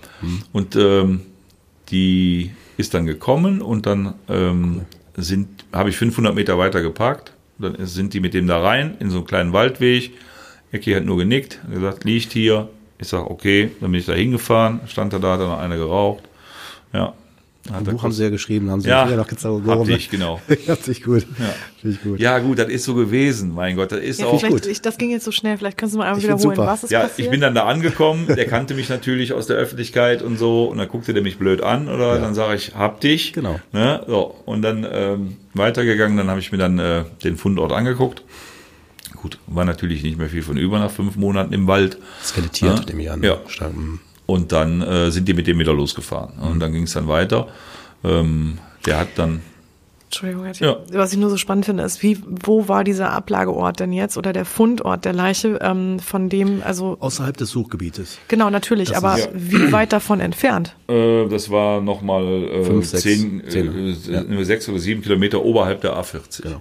Also sechs oder sieben Kilometer einfach quasi ein Stück Außerhalb. weiter als dem, als Nee, das dem Such, Bereich. Sie müssen sich das so vorstellen, dass, ähm, ich sag mal, Grefrath, Abgreifort, in nördlicher Richtung 55 Quadratkilometer hoch, also nicht 55 Kilometer hoch, sondern Quadratkilometer, das waren vielleicht, 25 oder ja, 27, sowas. 27. So, Wachtendonk, ähm, da drüber ist die A40 und die haben wir als, als Grenze genommen. Und da auf der A40, auf dem Rastplatz Tom Heide, stand auch der Mast, wo der sich zuletzt eingeloggt hatte, der Junge. So, und dann haben wir gesagt, okay, das strahlt in beide Richtungen, aber hauptsächlich in die südliche Richtung, wieder Richtung Grefrath. Und deswegen war äh, oberhalb der A40 für uns Suchgebiet 3, ähm, aber nicht mehr so weit weg. Ja, wir haben gesagt, der fährt nicht mehr so weit, weil der auch unterhalb der A40 am, ähm, an der äh, L39 angefangen hat, die Sachen zu verteilen. Ja. Den genauen äh, Ort kennen wir und die Eltern. Gut, Ist, glaube ich, äh, reicht auch. Ne? 250 Bilder habe ich gesehen. Das ist der Ort, das ist der Ort. Bildzeitung, wer auch nicht alles. Die waren alle falsch. ja. Ja, ich habe den Eltern dann angeboten, irgendwann mal später. Ich sage, wenn ihr da mal wissen wollt, wo der lag, dann fahre ich mit euch dahin. Haben wir dann glaub, Ja. vier Wochen später mal gemacht. Finde ich gut. Sie wollten noch, glaube ich, erzählen, wie auch der Täter dann, was für Varianten der gewählt hat. Ne? Also Ja, vor- ähm, vor- der hat dann äh, natürlich eine Anwältin bekommen. Ja. Ähm, gut, ähm, traurig war, dass sich äh, zehn Anwälte, als das geruchbar wurde, dass wir den haben, äh, von sich aus gemeldet haben, was äh, gar nicht zulässig ist. Ähm, und äh, die kannte ich dann auch, die Anwältin, und dann sage ich, äh, pass auf, wir wissen natürlich viel und ich habe noch tausend Fragen und die Eltern auch und die würde ich gerne beantwortet wissen. Ich sage, und ähm, wir hauen dem das um die Ohren. Ne? Das Ding ist rund. Ne? So, und die hat dann gesagt, ja, sehe ich genauso. Wir sind aussagebereit. Und dann fing der an, einen Tag später ähm, wollte der seine Mutter und seine Schwester sehen. So. Haben wir gesagt, okay, Vernehmung läuft. Die erste Variante, die war Käse. Die zweite Variante war dann ein Autounfall, das war auch Käse. Und dann kamen wir so langsam in die richtige Richtung. Und dann ähm, haben wir gesagt, ja, dann kann eure Mutter mal sehen.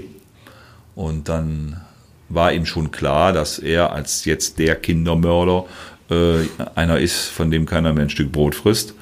Und dann ähm, hat die Mutter gesagt, egal was du gemacht hast, äh, ähm, wir stehen zu dir. So. Und dann hat er dann dreimal überlegt und hat gesagt, ah, wunderbar, ich war das ja vielleicht gar nicht. Er hatte natürlich in den viereinhalb Monaten, das ist mir schon häufig vorgekommen oder anderen Kollegen auch, die solche Fälle bearbeiten, ähm, das erfolgreich für sich schon verdrängt. Also der war das gar nicht. Eigentlich war der das nicht. So, und als die Mutter dann noch sagte, ähm, wir stehen hinter dir, hat er dann seine Anwältin angerufen und hat gesagt, die Soko muss direkt wieder weitermachen, ich bin das ja nicht gewesen, das war ein anderer.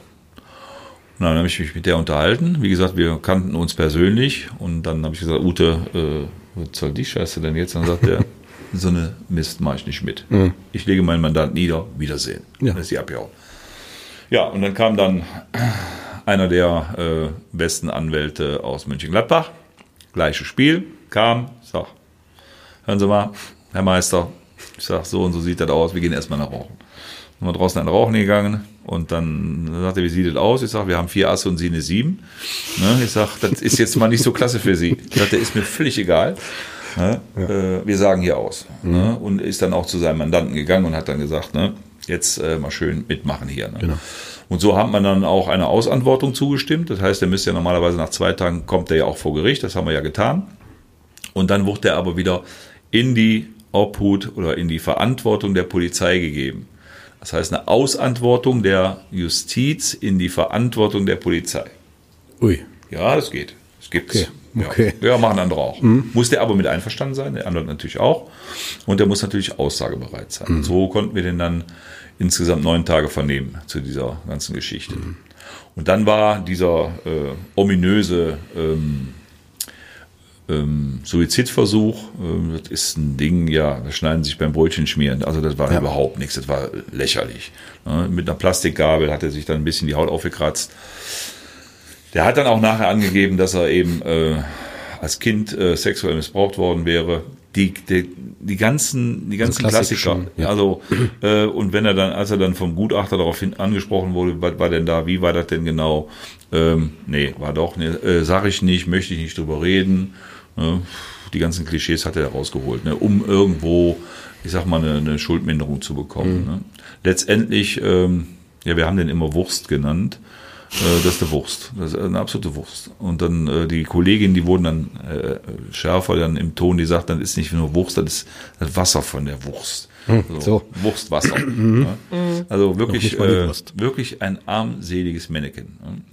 Ja. Calvin Baum, aber ähm, drei Frauen, ne, also war mit der dritten Frau zusammen, alle sprechen äh, hervorragend über den. Ja, gut, ich habe jetzt auch die dritte, die spricht hervorragend über mich, ja, die anderen nicht okay. so.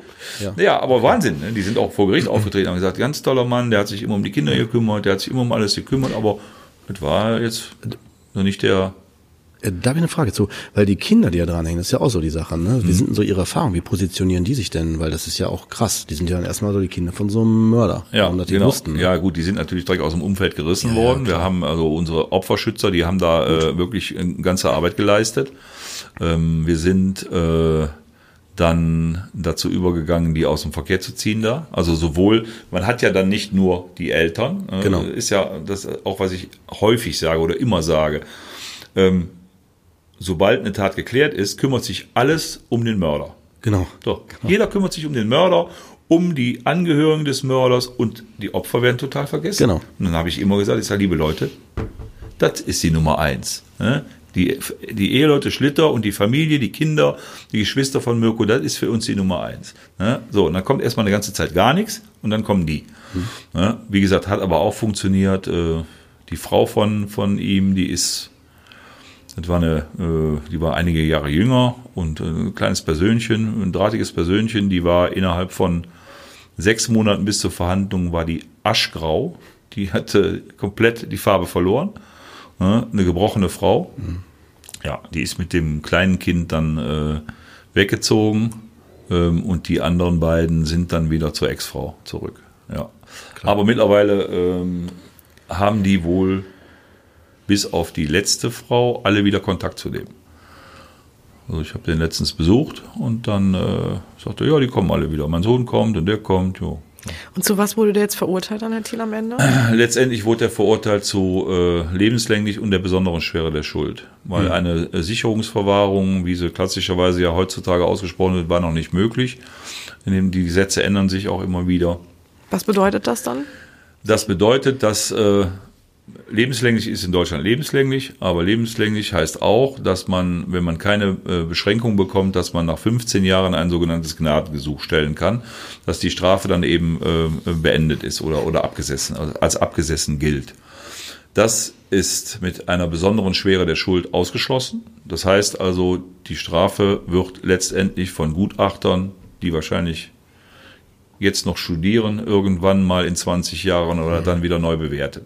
Das Gericht muss dann auf Antrag sagen, wie geht er denn überhaupt damit um? Mhm. Und bislang ging er da gar nicht mit weil ähm, er hat keine Reue gezeigt, äh, der hat sich mit der Sache nicht befasst. Bis heute nicht? Äh, fängt jetzt damit an. Wie gesagt, ich war voriges Jahr war ich äh, in, der, in der JVA bei ihm Suchen Sie die Täter teilweise dann noch? Oder? Äh, ja, aber das, das hatte einfach nur einen Grund, dass er eben noch äh, altes äh, ähm, Computermaterial, was wir noch hatten, oder was in, äh, zurückbekam. Mhm, so. Und dann gesagt, dann fahre ich da mal hin und dann rede ich mal mit ihm. Ja. Wobei ich auch der Meinung bin, äh, das war nicht die erste Tat. Das war das wollte ich gerade fragen. nicht seine erste. Also man fängt nicht mit 46 Jahren an, ein Kind von der Straße zu reißen, sexuell zu missbrauchen und dann umzubringen. Das ist Quatsch.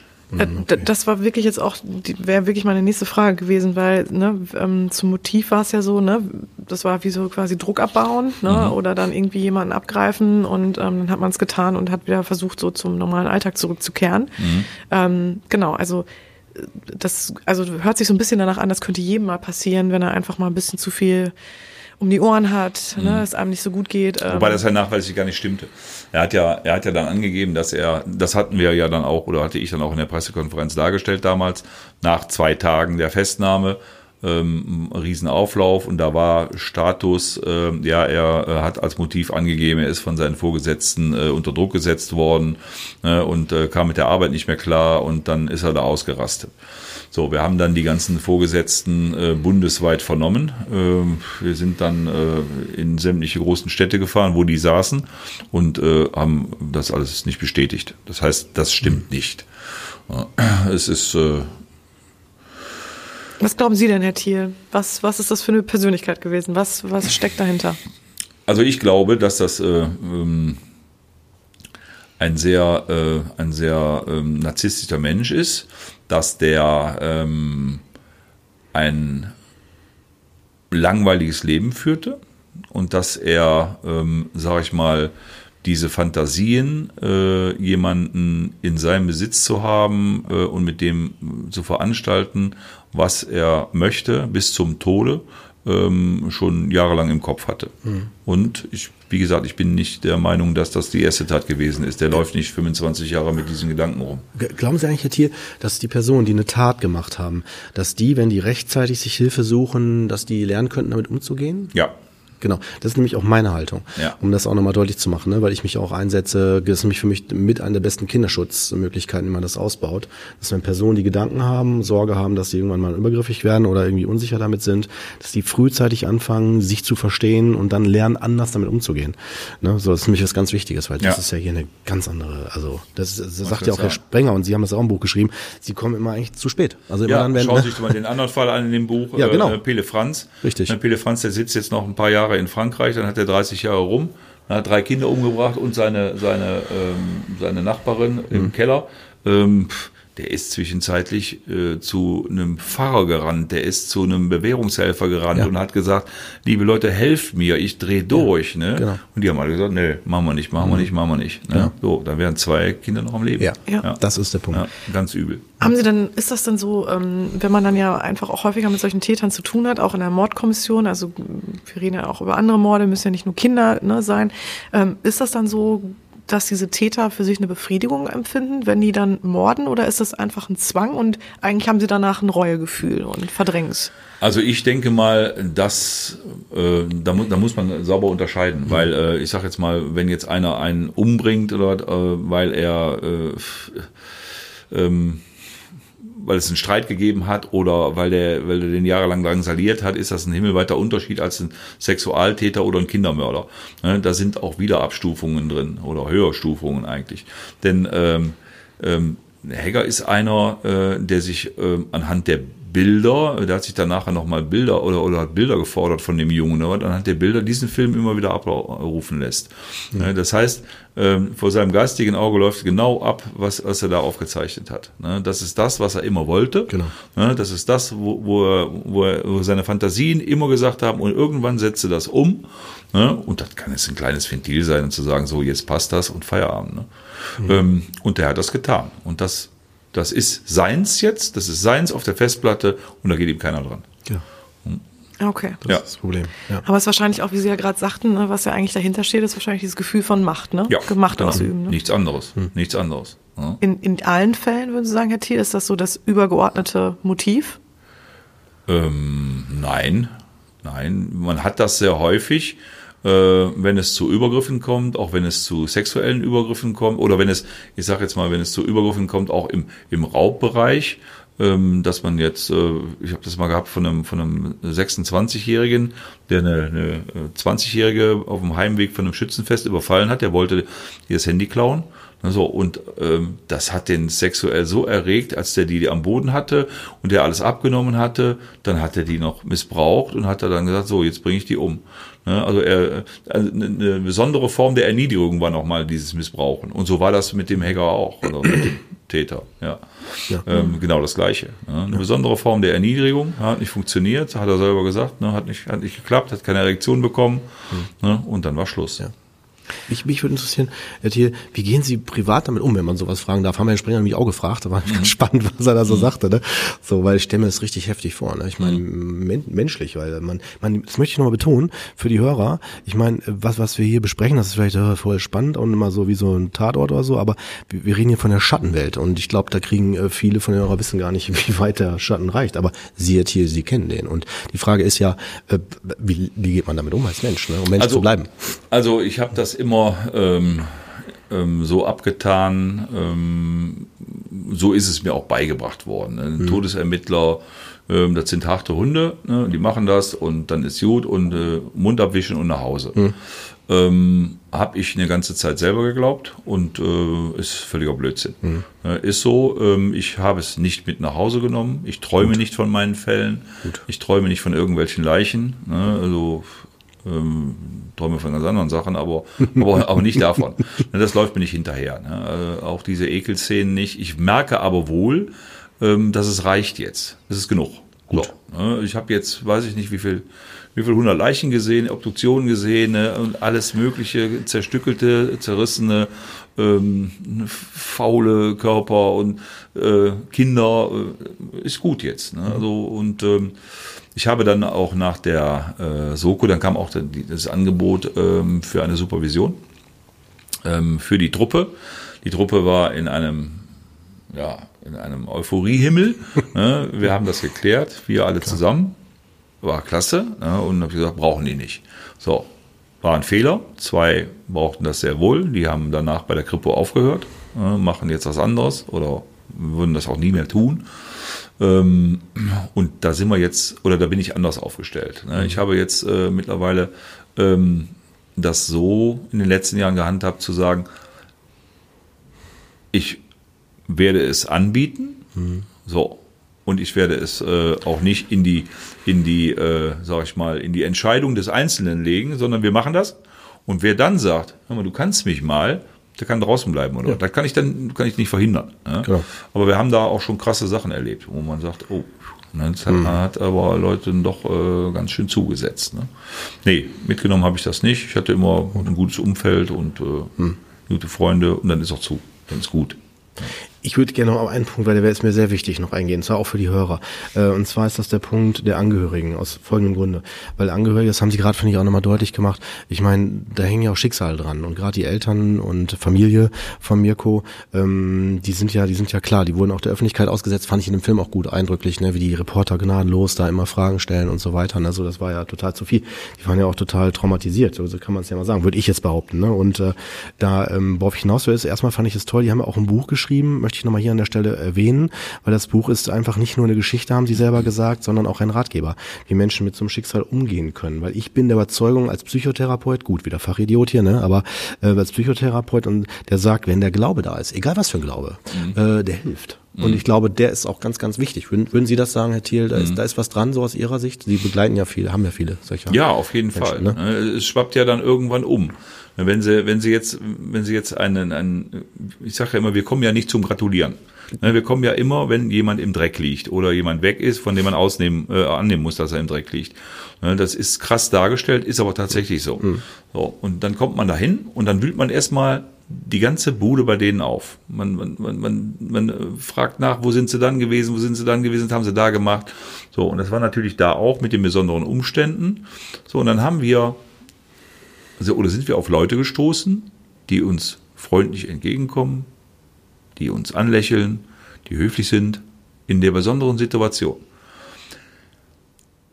Das assoziierte nicht nur in der Bevölkerung ja auch schon wieder ein Verdacht. Ah, ne? Mhm, genau, die gehen, der, der kann so. doch nicht. Ne? Die müssen sich da aufregen und so weiter.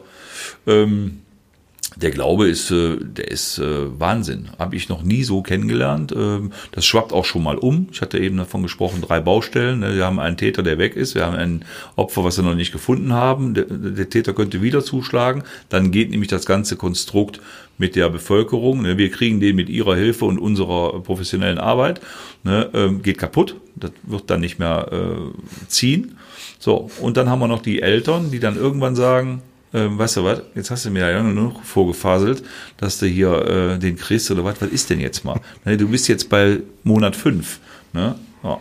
Das haben die mitgemacht, das haben die umgesetzt. Ne? Und man könnte natürlich auch hier, das können sie hier im ländlichen Bereich machen, mit der, äh, mit der Presse arbeiten, mit der Presse sagen, pass mal auf, geht ihr noch einmal an die Eltern, dann kriegt ihr von uns gar keine Informationen. Hm. Schluss aus. Ne? Das hat der dicke, das hat der dicke Pressesprecher Willi, ne? den ich sehr schätze, der hat immer gesagt, ne? Ne, noch einmal in, an den Zaun hinten dran, Feierabend. Ja. Da müssen sie mal in München machen. Ne? Also wir haben diese Vorträge auch in München und bei der Bayerischen Mordkommission gehalten. Äh, die sagen, was, eine Woche, da zerreißen die euch. Ne? Dann ist es vorbei. Mhm. Gut, geht hier, mhm. haben wir genutzt. Ne? Und die Eltern haben mitgemacht. Ne? Die ja. haben dann nicht gesagt, nee, ne, ich gehe jetzt trotzdem an die Presse. Als wir es dann forciert haben, als wir gesagt haben, so, ne, ist ja eine Hilflosigkeit für die Eltern ja, auch, klar. dann zu sagen, okay, komm, jetzt wäre es mal gut, passt jetzt gerade in unser Konzept, wenn ihr jetzt mal vor die Kamera treten ja. würdet. Ne? Ganz toll. Ja, ja finde ich super. Ja, weil ansonsten erlebt man es auch in den Fällen. Ich habe immer den, den, der mich sehr mitgenommen, den habe ich beim Heinz erwähnt und wusste den Namen nicht. Das war der äh, ungeklärte Mordfall von 85 von der Michaela Eisch wo die Mutter ja sieben Jahre später auch verstorben ist. Äh, und äh, viele vermuten, dass es auch anhand, die ist kaputt gegangen an dem Fall. Ne? Das Kind sollte die Mutter abholen mit neun Jahren ne? also von der Arbeit mit, der, mit öffentlichen Verkehrsmitteln und kam nie an. Ne? Später auch äh, missbraucht und ermordet aufgefunden und ist die kaputt gegangen. Das ist doch, das, das ist, ist, doch eigentlich doch unsere Aufgabe als Todesermittler denen eine Antwort zu geben. Genau. So, wir haben, wir haben da äh, ein ganz schreckliches Verbrechen in der Regel. So, und dann stehen die da mit ihren Fragen. Und dann muss irgendwann, das habe ich denen immer gesagt, ich sage, ihr könnt mich Tag und Nacht anrufen. Ihr seid die ersten Ansprechpartner und ihr kriegt von mir jede Frage, egal mhm. wie blöd die ist und wie hart die ist und wie scheiße die ist, kriegt ihr von mir beantwortet. Mhm. Jede.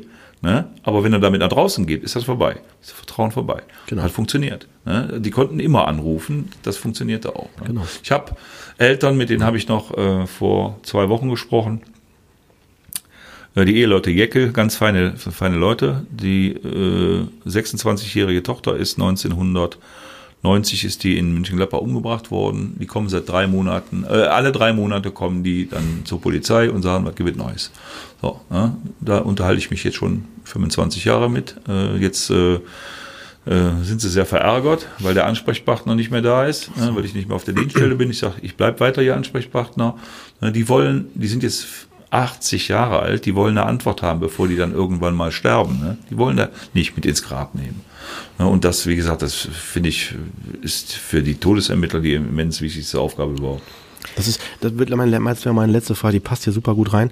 Das Thema mit dem Versprechen. Sie haben das auch so genannt, das Kapitel. Ne? Das hat mich so berührt, weil ich glaube, ich als Mensch würde es genauso aussprechen, aber was man damit dann auch ausspricht. Ne? Da würde mich nämlich interessieren, wie Sie, wie Sie damit für sich umgegangen sind. Ne? Mit dem, wir gehen hier nicht eher weg, bis wir den gefunden haben. Das ist so aus dem Buch. Ne? Das genau. kann ich Ihnen versprechen und wir finden ihn. Ne? Das ist also Hammer. Ich das haben Sie den Eltern gesagt. Hut ne? ab. Ja. Also mega. Ja. Und Herr Thiel, darf ich mal fragen, haben Sie in irgendeinem Moment in Nein. Genau, Sie wissen genau, was Sie nee, nee. Super, das finde ich gut. Nee. Aber ich meine, das ist ja eigentlich auch echt, ähm, ja, das ist so bewundernswert und äh, dass, ähm, dass Sie da so dran geglaubt haben. Ich glaube, sonst hätten Sie es wahrscheinlich auch nicht ausgesprochen. Ne? Doch, äh, es ist ja, es ist, erstmal ist es mein Spruch gewesen. So, und ich bin derjenige, der dahinter steht, ähm, auch wenn ich da mit meinem Team unter Druck setze und sage, pass mal auf, ne, wir gehen da jetzt äh, nicht anders ran. Ich habe das mal verglichen mit einem Fußballspiel oder mit einem Entscheidungsspiel. Wenn ich da reingehe und sage, gibt sowieso nichts, dann kann ich Trikot gar nicht anziehen. Ja, ist doch Quatsch. ist doch Blödsinn. Stimmt. So, ne, also sind wir angetreten. Wir sind angetreten, um den Fall zu klären. Und ich habe gesagt, ich verspreche Ihnen das. Und ich war mir mit der Zeit immer sicherer. Nicht, ich habe mehr gezweifelt. Nee, ich habe nie gezweifelt, weil es passte ja langsam zusammen. Das, was wir uns mühselig erarbeitet haben, jeder Einzelne in der Soko hat einen Bombenjob gemacht. Und alles das, was wir uns erarbeitet haben, funktionierte dann irgendwann und, und passte ineinander. So, und letztendlich, als wir dann bestätigt bekommen haben, 18. Oktober, ich glaube 24. Oktober sind wir reingegangen, mit dem Passat B6 und alle Passat B6 im System hatten, ja, der ist da drin. So, das heißt, wir müssen den nur noch da rausfinden unter 155.000. Aber er ist doch drin. Es ist einer aus der Region, der da drin ist. So, und jetzt ist unsere Aufgabe rauszufinden. Wir hatten zwischenzeitlich ein paar sogenannte Tagestäter. So, dann hat da irgendeine Oma oben gehört, wie sich einer mit seiner Frau streitet. Du hast das Kind umgebracht und und und. Ne, alles dahin und sagt, war der nicht. Ne? Ja, wie war der nicht? Ich sage, der hat das Auto nicht. Ja, fahrt da hin, macht das in Ruhe. Ich sage, aber denkt dran, die müssen danach auch wieder arbeiten. Ne? Wenn die einmal als Tatverdächtige Mirko ja. dabei sind, oh. da brauchen die nicht mehr anfangen. Richtig. Ne? Äh, was weiß ich, Lehrer oder, oder, oder äh, Angehörige äh, oder äh, irgendwelche äh, Zufallsbekanntschaften, auch irgendein Junge hat gerne Bauernhöfe besucht, so, so Quatsch. Ne? Ich sage, Leute, geht gescheit mit denen um. Die haben das Auto nicht. Das kann nicht der Täter sein, das geht nicht. Ne? Auch nicht geliehen, ist nicht. So. Und dann waren die immer, wenn die dann losgefahren sind, sagte ich, du glaubst halt gar nicht, dass der das ist. Ich sag, nö, aber mach das. Ich sag, mach das. Das ist die Spur abgeklärt, ist auf mhm. Feierabend, der war das nicht. Und als wir dann den hatten hier, und dann sagte der, so, was ist denn jetzt? Ich sag, der war das. So, wieso das denn? Ich sag, weil der das Auto hat. Ja. Nein, habe ich gemacht. Wie gesagt, ja. bin ich hundertmal darauf angesprochen worden. Ne? Ja. Und dann natürlich auch, wie gesagt, die schlimmste, ähm, ich sag mal, die schlimmsten Neider hatten wir im eigenen Haus muss man ganz ehrlich sagen. Ne? Also wir haben da bis heute noch, hat jeder aus der Soko äh, äh, Anerkennung aus der Bevölkerung, aus, den, äh, aus dem Kollegenkreis. Die schlimmsten Neider waren bei uns im Haus, ich kannst du da so die Fresse aufreißen und so weiter. Ist doch Blödsinn, ist doch meine Sache. Genau. Das ist meine Sache gewesen. Ich war der Leiter der Soko, das hat funktioniert und Punkt. Ne? Und die Eltern mussten mit dem Versprechen, konnten die was anfangen. Die sagen, okay, dem Mann trauen wir, ne? Und was der sagt, mhm. das machen die auch und fertig. Die hat mich mal angesprochen irgendwann, man sagte die, als diese, als diese Flieger da drüber geflogen ja. sind, dann sagte die, hören Sie mal, das, warum machen Sie das denn? Äh, unser Junge ist doch kein prominenter Junge. Ich sage, hallo? Was hat der denn damit zu tun? Er sagt sie, ja, aber ähm, das, das können wir doch alles gar nicht bezahlen. Ich sage, ich auch nicht. Ich sage, bezahle ich auch nicht. Ne? Ich sage, da zahlen ganz andere. Ne? Spielt auch keine Rolle. Aber da wurde denen mal bewusst, was die Soko alles für und für die Klärung des, des Falles und um das Wiederbringen des Junges, ich habe den ja ganz früh schon gesagt, ich sage, ich bringe euch den wieder, aber nicht mehr lebend. Ich sage, der kommt nicht mehr lebend zurück. Das funktioniert nicht mehr. Das, die Zeit ist zu lang. Das haben Sie schon ziemlich früh dann ja, gesagt. Ja. Und wie, wie ist das für die Eltern dann gewesen? Also wie, wie, muss man sich das vorstellen? Also was macht das mit solchen Eltern? Ne? Die haben das äh, aufgenommen und haben das, glaube ich, erstmal nicht verarbeitet. Ja, die haben dann auch, äh, Mirko hatte am 18.09. Geburtstag Und äh, da wurde dann auch Kuchen gebacken und da wurde auch gewartet. Besser kommt. Kommt jetzt. War aber auch in gewisser Weise eine Verarbeitung ähm, auch für die für die äh, Geschwister. Ne? War völlig okay, was die gemacht haben. Die gingen dann auch, die gingen dann auch lachend, gingen die mit den Kindern dann über die Straße. Ne? Da kriegten wir sofort einen Anruf. Ne? Frau Schitter lacht sich hier kaputt, stimmt überhaupt nicht. Ne? Die hat mal, die hat mal geschmunzelt dort. Ne? Dann kommt, dann kommt dann äh, so eine so eine Mutter mit ihrer ähm, mit ihrer Schwester und bringt uns dann ähm, Schokoladenweihnachtsmänner und so weiter in die Soko. Die backen dann für uns. Stimmt. Da sind ganz harte Typen abgehauen. Da waren die Echt? weg. Ja, da waren die weg. Er guckte runter, Ja. kam die auf den Parkplatz. Waren die Super. verschwunden. Ja, bin ich toll. Ja. ja. Aber da kommen wir auch, ich, zu einer wichtigen Frage. Wie kann man sie unterstützen? Wenn es Soko ist, ja, Sie, Sie haben auch, das fand ich spannend, haben Sie gesagt im Buch, man kann ihnen keine Spenden, äh, zumindest in Nordrhein-Westfalen zukommen lassen. Ne? Wenn man jetzt sagen würde, die wollen wir unterstützen, die sind super, die machen tolle Arbeit. Wie kann man sie Ja, das kann man doch. Man Doch. kann also, äh, ähm, man kann ja, äh, ich sag mal, Hinweise, äh, wir hatten nachher auch irgendwie, waren wir bei 50.000 Euro oder so, ähm, äh, Hinweise äh, aus, von privater Seite. Sie können dann sagen, äh, die Staatsanwaltschaft gibt in der Regel bei so einem Ding 5.000 oder 10.000 Euro. So, das ist dann raus und dann kann man sagen, und ein Betrag X von privater Seite. Ne, gibt, das geht tatsächlich. Ne, Okay. Muss man dann aber echt auch Ja. dann forcieren.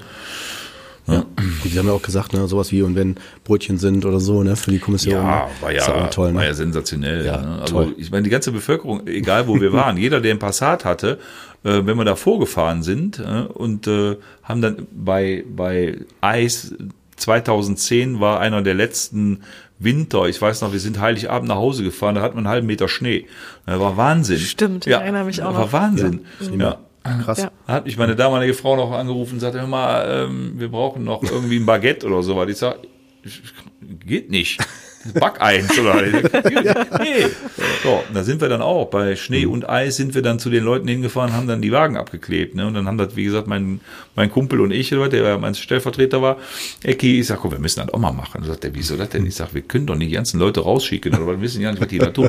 Mit nackten Fingern, bei Eises Kälte, die Folien haben sich da um uns rumgedreht und so. Ne? Aber jeder, der an, an, aufgesprochen wurde, angesprochen wurde, der sagte, äh, kommen Sie rein, wollen Sie einen Kaffee, ne? der hielt direkt den Mund auf für die Speichelprobe. Überhaupt kein Problem.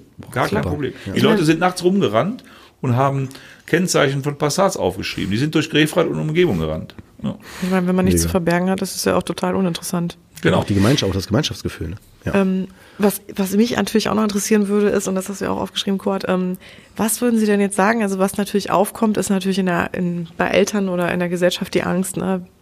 Das kann ja im Grunde, also könnte ja immer jederzeit passieren.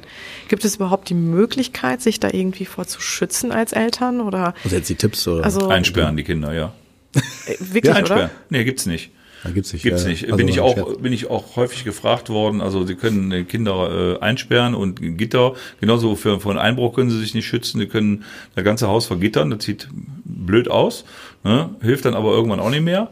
Ne? Aber geht nicht. Ne? Wir wollen ja irgendwie auch die, die, die unsere, unsere Kinder so ein bisschen zur Selbstständigkeit erziehen. Ne? Was da, was sich da für Szenen abgespielt haben in der Zeit der Suche. Ne? Die sind ja, da ist ja, glaube ich, jedes Kind mit Ja.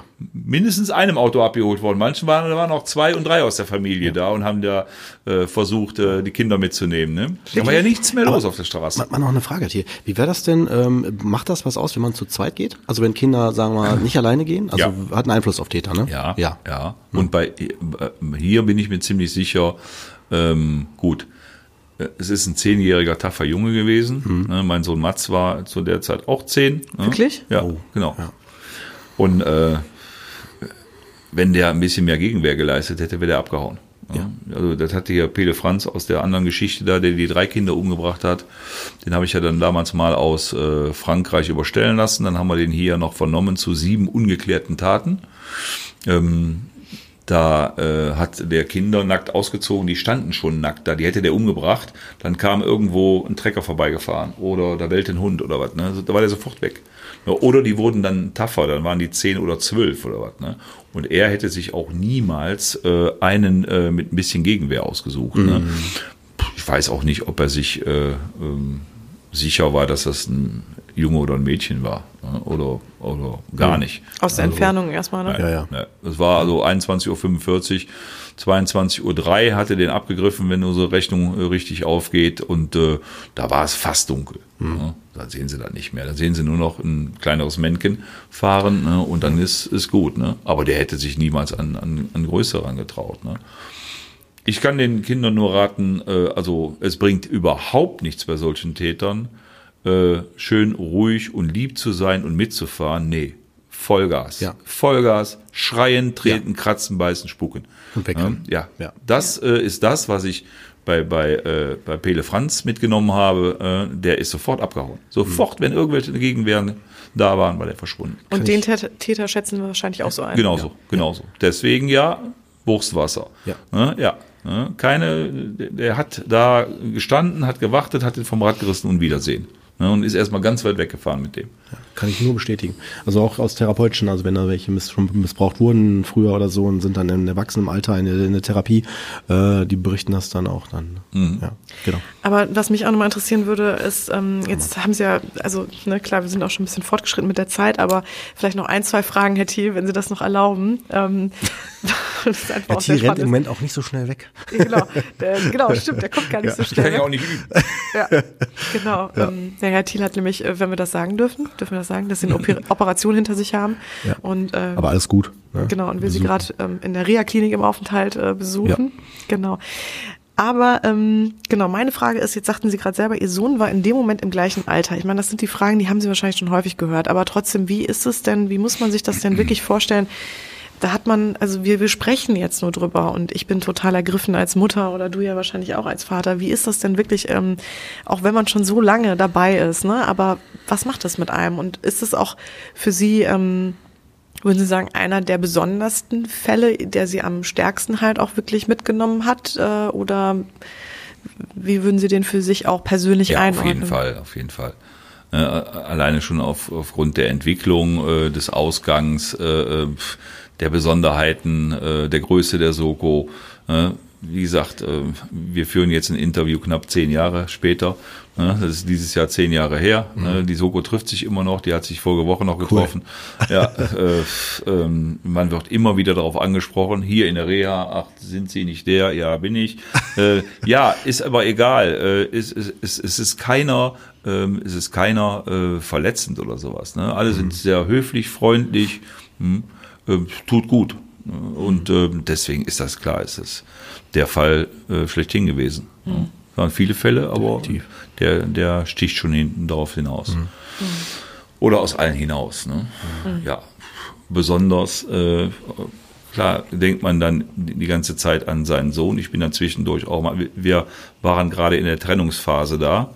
Oder ich war, ich, nee, gar nicht wahr, ich war schon nicht mehr zu Hause, also meine Kinder wohnten nicht mehr bei mir. Ähm, ich bin dann aber dann auch zwischendurch dann immer mal dahin gefahren. Ich habe dann einmal mit einem schwarzen Passat, mit dem Dienstwagen, ähm, meine Tochter auf dem Weg vom Bus nach Hause äh, auf dem Seitenstreifen auf dem Fahrradweg getroffen. Dann habe ich angehalten, haben wir uns kurz unterhalten. Die Tochter war drei Jahre älter und äh, drei Hinweise habe ich bekommen, also auf mich selber. Ja, weil ich ja ein Kind angesprochen hatte an der Straße mit dem schwarzen Passat, das ging ja überhaupt nicht. Da, da, da. Ja, genau. Da war er wieder. genau, ne, da war Nee, er. nee, nee. Ja, klar denkt man daran, äh, dass der, dass der Junge genauso alt ist ähm, ne, und, und was hätte passieren können.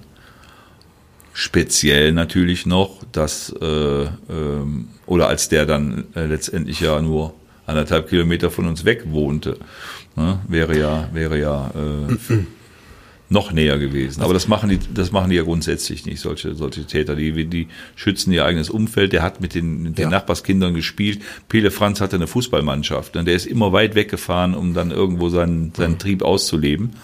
Ähm, ja. Vielleicht noch zur, zur Täterbeschreibung. Das habe ich mich tatsächlich gefragt. Sie waren ja sofort sicher oder relativ schnell sicher, dass es ein Mann ist. Und da habe ich mich immer gefragt, wie kann das, ne? Weil ich mir so gedacht habe, warum schließt man so schnell eine Frau aus? Ne? So, so eine Brigitte Sehr gute Lesen-Typus. Frage, Ne? sehr gute Hab ich Frage. jetzt so gedacht. Sehr gute Frage, genau. Zur Gleichberechtigung. Nein, Quatsch. Ja, finde ich wirklich eine gute Frage. Ich glaube, ich glaube, Auf- weil aufgrund es der Gewalt? nie eine Frau gegeben hat. Genau, ne? Ich glaube auch. Täterin. Ich glaube auch. Genau. Ja. Also wir haben ja dann so ein, so ein Täterprofil Spannend. erstellt. Ne, klar, da fingen wir jetzt mal an, sag ich mal, männlich. Wir fingen an mit männlich. Äh, 17 bis. So. Also der muss 17 sein, weil er kann er Auto fahren. Der muss ein Auto fahren. Ne, der muss es zumindest können. Ja. Na gut, die Landkinder können das schon früher. Ne, aber ähm, ja, ne, und dann ging das so, so der Reihe nach durch. Ne? Stimmt, aber spannend. weil es wahrscheinlich noch nie äh, eine Frau gewesen ist. Ne? Aber wahrscheinlich auch so ein Kindsmordsfall ist ähm, wahrscheinlich auch was, was einen viel mehr wahrscheinlich beschäftigt, oder? Als so ein, Ja, natürlich.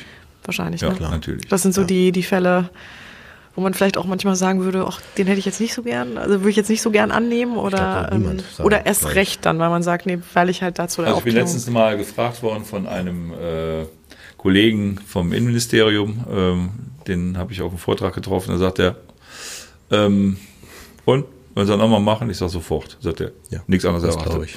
Ja. Bei Ihnen ja, Herr Thiel, sofort. Auch das, so wie ich Sie eingeschätzt habe, wie ich Sie höre. Ich meine, die Hörer hören Sie jetzt nur, ne? Hammer. Ja, aber ich Also muss, bin äh, ich frage jetzt ganz dumm, warum? Authentisch. Warum? Mhm, warum? Ja, weil es eben, ich sag mal, ähm, das war immer mein Ding. Äh, Ich wollte immer, als ich zur Polizei kam, ähm, dann ein Praktikum mal bei der Mordkommission gemacht habe, ich gesagt, das ist dein Ding, da, da musst du hin. Und ich wollte das immer verbessern und perfektionieren. So wie Heinz das auch immer gemacht hat. genau. Ja, so, mich mit Leuten auseinandersetzen, Leute dazu holen, Experten dazu holen, weil man kann ja nicht alles. Ne? Wie gesagt, der eine muss dann äh, ein Auto von mir kriegen, um auf seinen PC zurückzugreifen. Ja, der kann eben viel ne? und die gehören alle zu. Ne? Die nehmen mir, die, uns nimmt ja keiner den Erfolg weg. Das ist ja völliger Blödsinn. Das ist ja nicht mein Erfolg. Das sind ja auch alle anderen, die da Ja. mitgewirkt haben. Auch alle tausend, die da, die da gesucht haben bei, bei einer Schweinehitze ne, im Maisfeld mit äh, Zecken und Pestiziden. Ne? Ich glaube auch, wenn wenn es ihnen um Erfolg geht, dann wären sie auch falsch im Job, ne? Also Ja. darum geht's ja nicht. Ne? Ja, gibt's auch. Ja. Gibt's auch. Es gibt auch Kollegen, die, ähm, die dann sagen, okay, den hole ich mir nicht daran. Ich hole mir zum Beispiel keine Profiler rein von der operativen Fallanalyse, weil äh, das ist ja Kaffeesatzleserei, oder völliger Blödsinn. Das sind Leute, die das jahrelang gemacht haben, die im, die im Sexualbereich waren, die im Mordbereich waren ne, und die jetzt ihre Erfahrungen damit einbringen. Ne? Ja, die haben bei uns vier Wochen gesessen. Ja. Da kamen die ersten aus der Soko auch und sagen, die, was besprichst du denn immer mit denen da? Ne? War ein Fehler. Hat man eine Soko in der Soko. Habe ich gesagt, nee, geht nicht. Ne? So, dann habe ich gesagt, pass mal auf, wenn wir uns dann abends nochmal hingesetzt haben und ein Bier getrunken haben. Ich sage, die machen das, und dann haben wir natürlich auch darüber gesprochen. Kann das nicht so sein, kann das nicht so sein. Ich sage, die machen das gleiche wie wir, nur ohne Bier. Ja. Ne? ja weil die sind dann nach Hause gefahren. Ne? Also, Ja, klar. ja. Nee, würde ich sofort wieder machen und äh, klar. Also Berufung, Ki- Ja, genau, weiß ich nicht. Da hat er so sein Ding, ne? Kindermord ist, äh, äh, das ist der Worst Case. Und das ist, immer so, ne?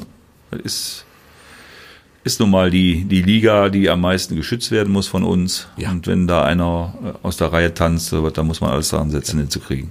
Ja, die Kleinen und die Alten, ne? Weil Genau. die sind die Schwächsten. Ne? Und man muss ja auch sagen, finde ich, Herr Thiel, also, äh, auch wenn zwar der, akt- äh, der aktuelle Fall vielleicht dann ähm, zu einem traurigen Ergebnis führt, aber man schützt ja auch mögliche potenzielle weitere Fälle. Ja, ne? Das ja. muss man sich ja auch mal klar machen. Ne, so ne, die Wiederholungsmöglichkeit ne, bei Ja, Tätern, ne? natürlich. oder? Ja, klar. Ja. Ähm, eine letzte Frage, die haben wir Heinz Sprenger auch gefragt und dann bin so, ich durch. alles klar, Dann bin ich auch durch. Ja, bitte. Und ich glaube, wir haben es noch nicht erwähnt, aber ähm, genau, dass ja auch die Verbindung zwischen Ihnen und Heinz Sprenger bestand, ne? dass Mhm. Sie sich auch als Kollegen kannten und schätzten. Ne? Ähm, genau, hatten wir, den hatten wir ja zum Glück auch ähm, äh, schon bei uns. Ähm, und den haben wir nämlich zum Schluss auch gefragt. Das würde mich sehr interessieren. Ähm, Ihre Arbeit, hat das irgendwas in Ihnen insofern verändert, dass Sie einen anderen Blick auf Menschen bekommen haben Ah ja, oder stimmt. halt Stimmt. ne, die, die Welt irgendwie oder auch die Menschen einfach anders betrachten? Ja, ähm, doch, auf jeden Fall. Also ähm, vieles sieht man realistischer und äh, bei vielen Menschen gehe ich auch ähm, vorsichtiger dran. Ich bin kein vorsichtiger Typ. Ich bin eher so ein, so ein Klotzkopf, wie Ferch gesagt hat. äh, ähm, aber ähm, ich werde schon manchmal aus meinem Umfeld beobachtet, wie ich mein Umfeld beobachte, sage ich mal so. also, dass ich sage, hm, er denn jetzt von Mannequin und erstmal gucken. ne, ähm, doch, hat auf jeden Fall geprägt. Äh, ja, es ist in der, in der politischen Meinung hat das geprägt. Äh, Ich meine, mittlerweile haben wir auch, und das muss man einfach mal so offen sagen, auch jede Woche, wir haben das immer Länderspiele genannt, wo sich dann Syrien gegen Marokko wieder ein Messer in den Ball hämmert und dann Afghanistan gegen den und Kenia gegen den. Ne, Das passiert jedes Wochenende so. Das, das schüttet die, die Mordkommission so zu ähm, und dann besteht ja jetzt schon die Gefahr, dass äh, eben solche Fälle wie diese hier in den Hintergrund geraten oder schneller abgearbeitet werden wollen. Genau. wie, aber wie gesagt, äh, ähm, das verlangt unser, unsere ganze äh, Professionalität und unsere ganze Energie, diese Sachen zu klären äh, für die Angehörigen und auch für mögliche, äh, ähm, ja, ich sag mal, für mögliche Wiederholungen, denn das sind potenzielle Zeitbomben, die da rumrennen. Ja, das, sind Wahnsinnige. Und die einmal eine Grenze überschritten haben. Der Kollege hier von, von Felix und Levke, der das damals bearbeitet hat, der hatte das genauso. Und nach dem ersten Mord hatte sein Konstrukt aufgebaut, wunderbar. Und dann hat er den dann noch äh, Felix da hingelegt und dann war Liebe Gäste, liebe Patienten, vorbei. Geil. Das ist doch ein schönes Mega Schlusswort. geil. Das ist ja mega geil. Da fragt sich doch jeder, ob ich im Altenheim bin. Oder? Das schneiden wir raus, auf jeden Fall. Ich glaube, euer Tier, müssen jetzt, glaube ich, so Abendessen, ne? Ja. oder?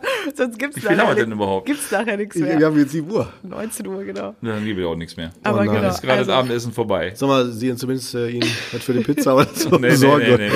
nee, nee, ehrlich, das tut mir echt total leid. Genau, da müssen wir doch irgendwie eigentlich für Essen sorgen, Ja. ne? Das Nein, ja das so gar Jetzt für ein Schlusswort zumindest. Aber Herr Thiel, ähm, also wirklich vielen, vielen herzlichen Ja. Dank für Ihre Zeit und ähm, wirklich auch die persönlichen Einblicke und wirklich in, in, in die Zeit und und ne, in, haben sie auch schon häufiger gemacht, aber an der Stelle wirklich nochmal ein hm. großes Dankeschön. Ja. Vielen ja. herzlichen Dank. Sehr gerne.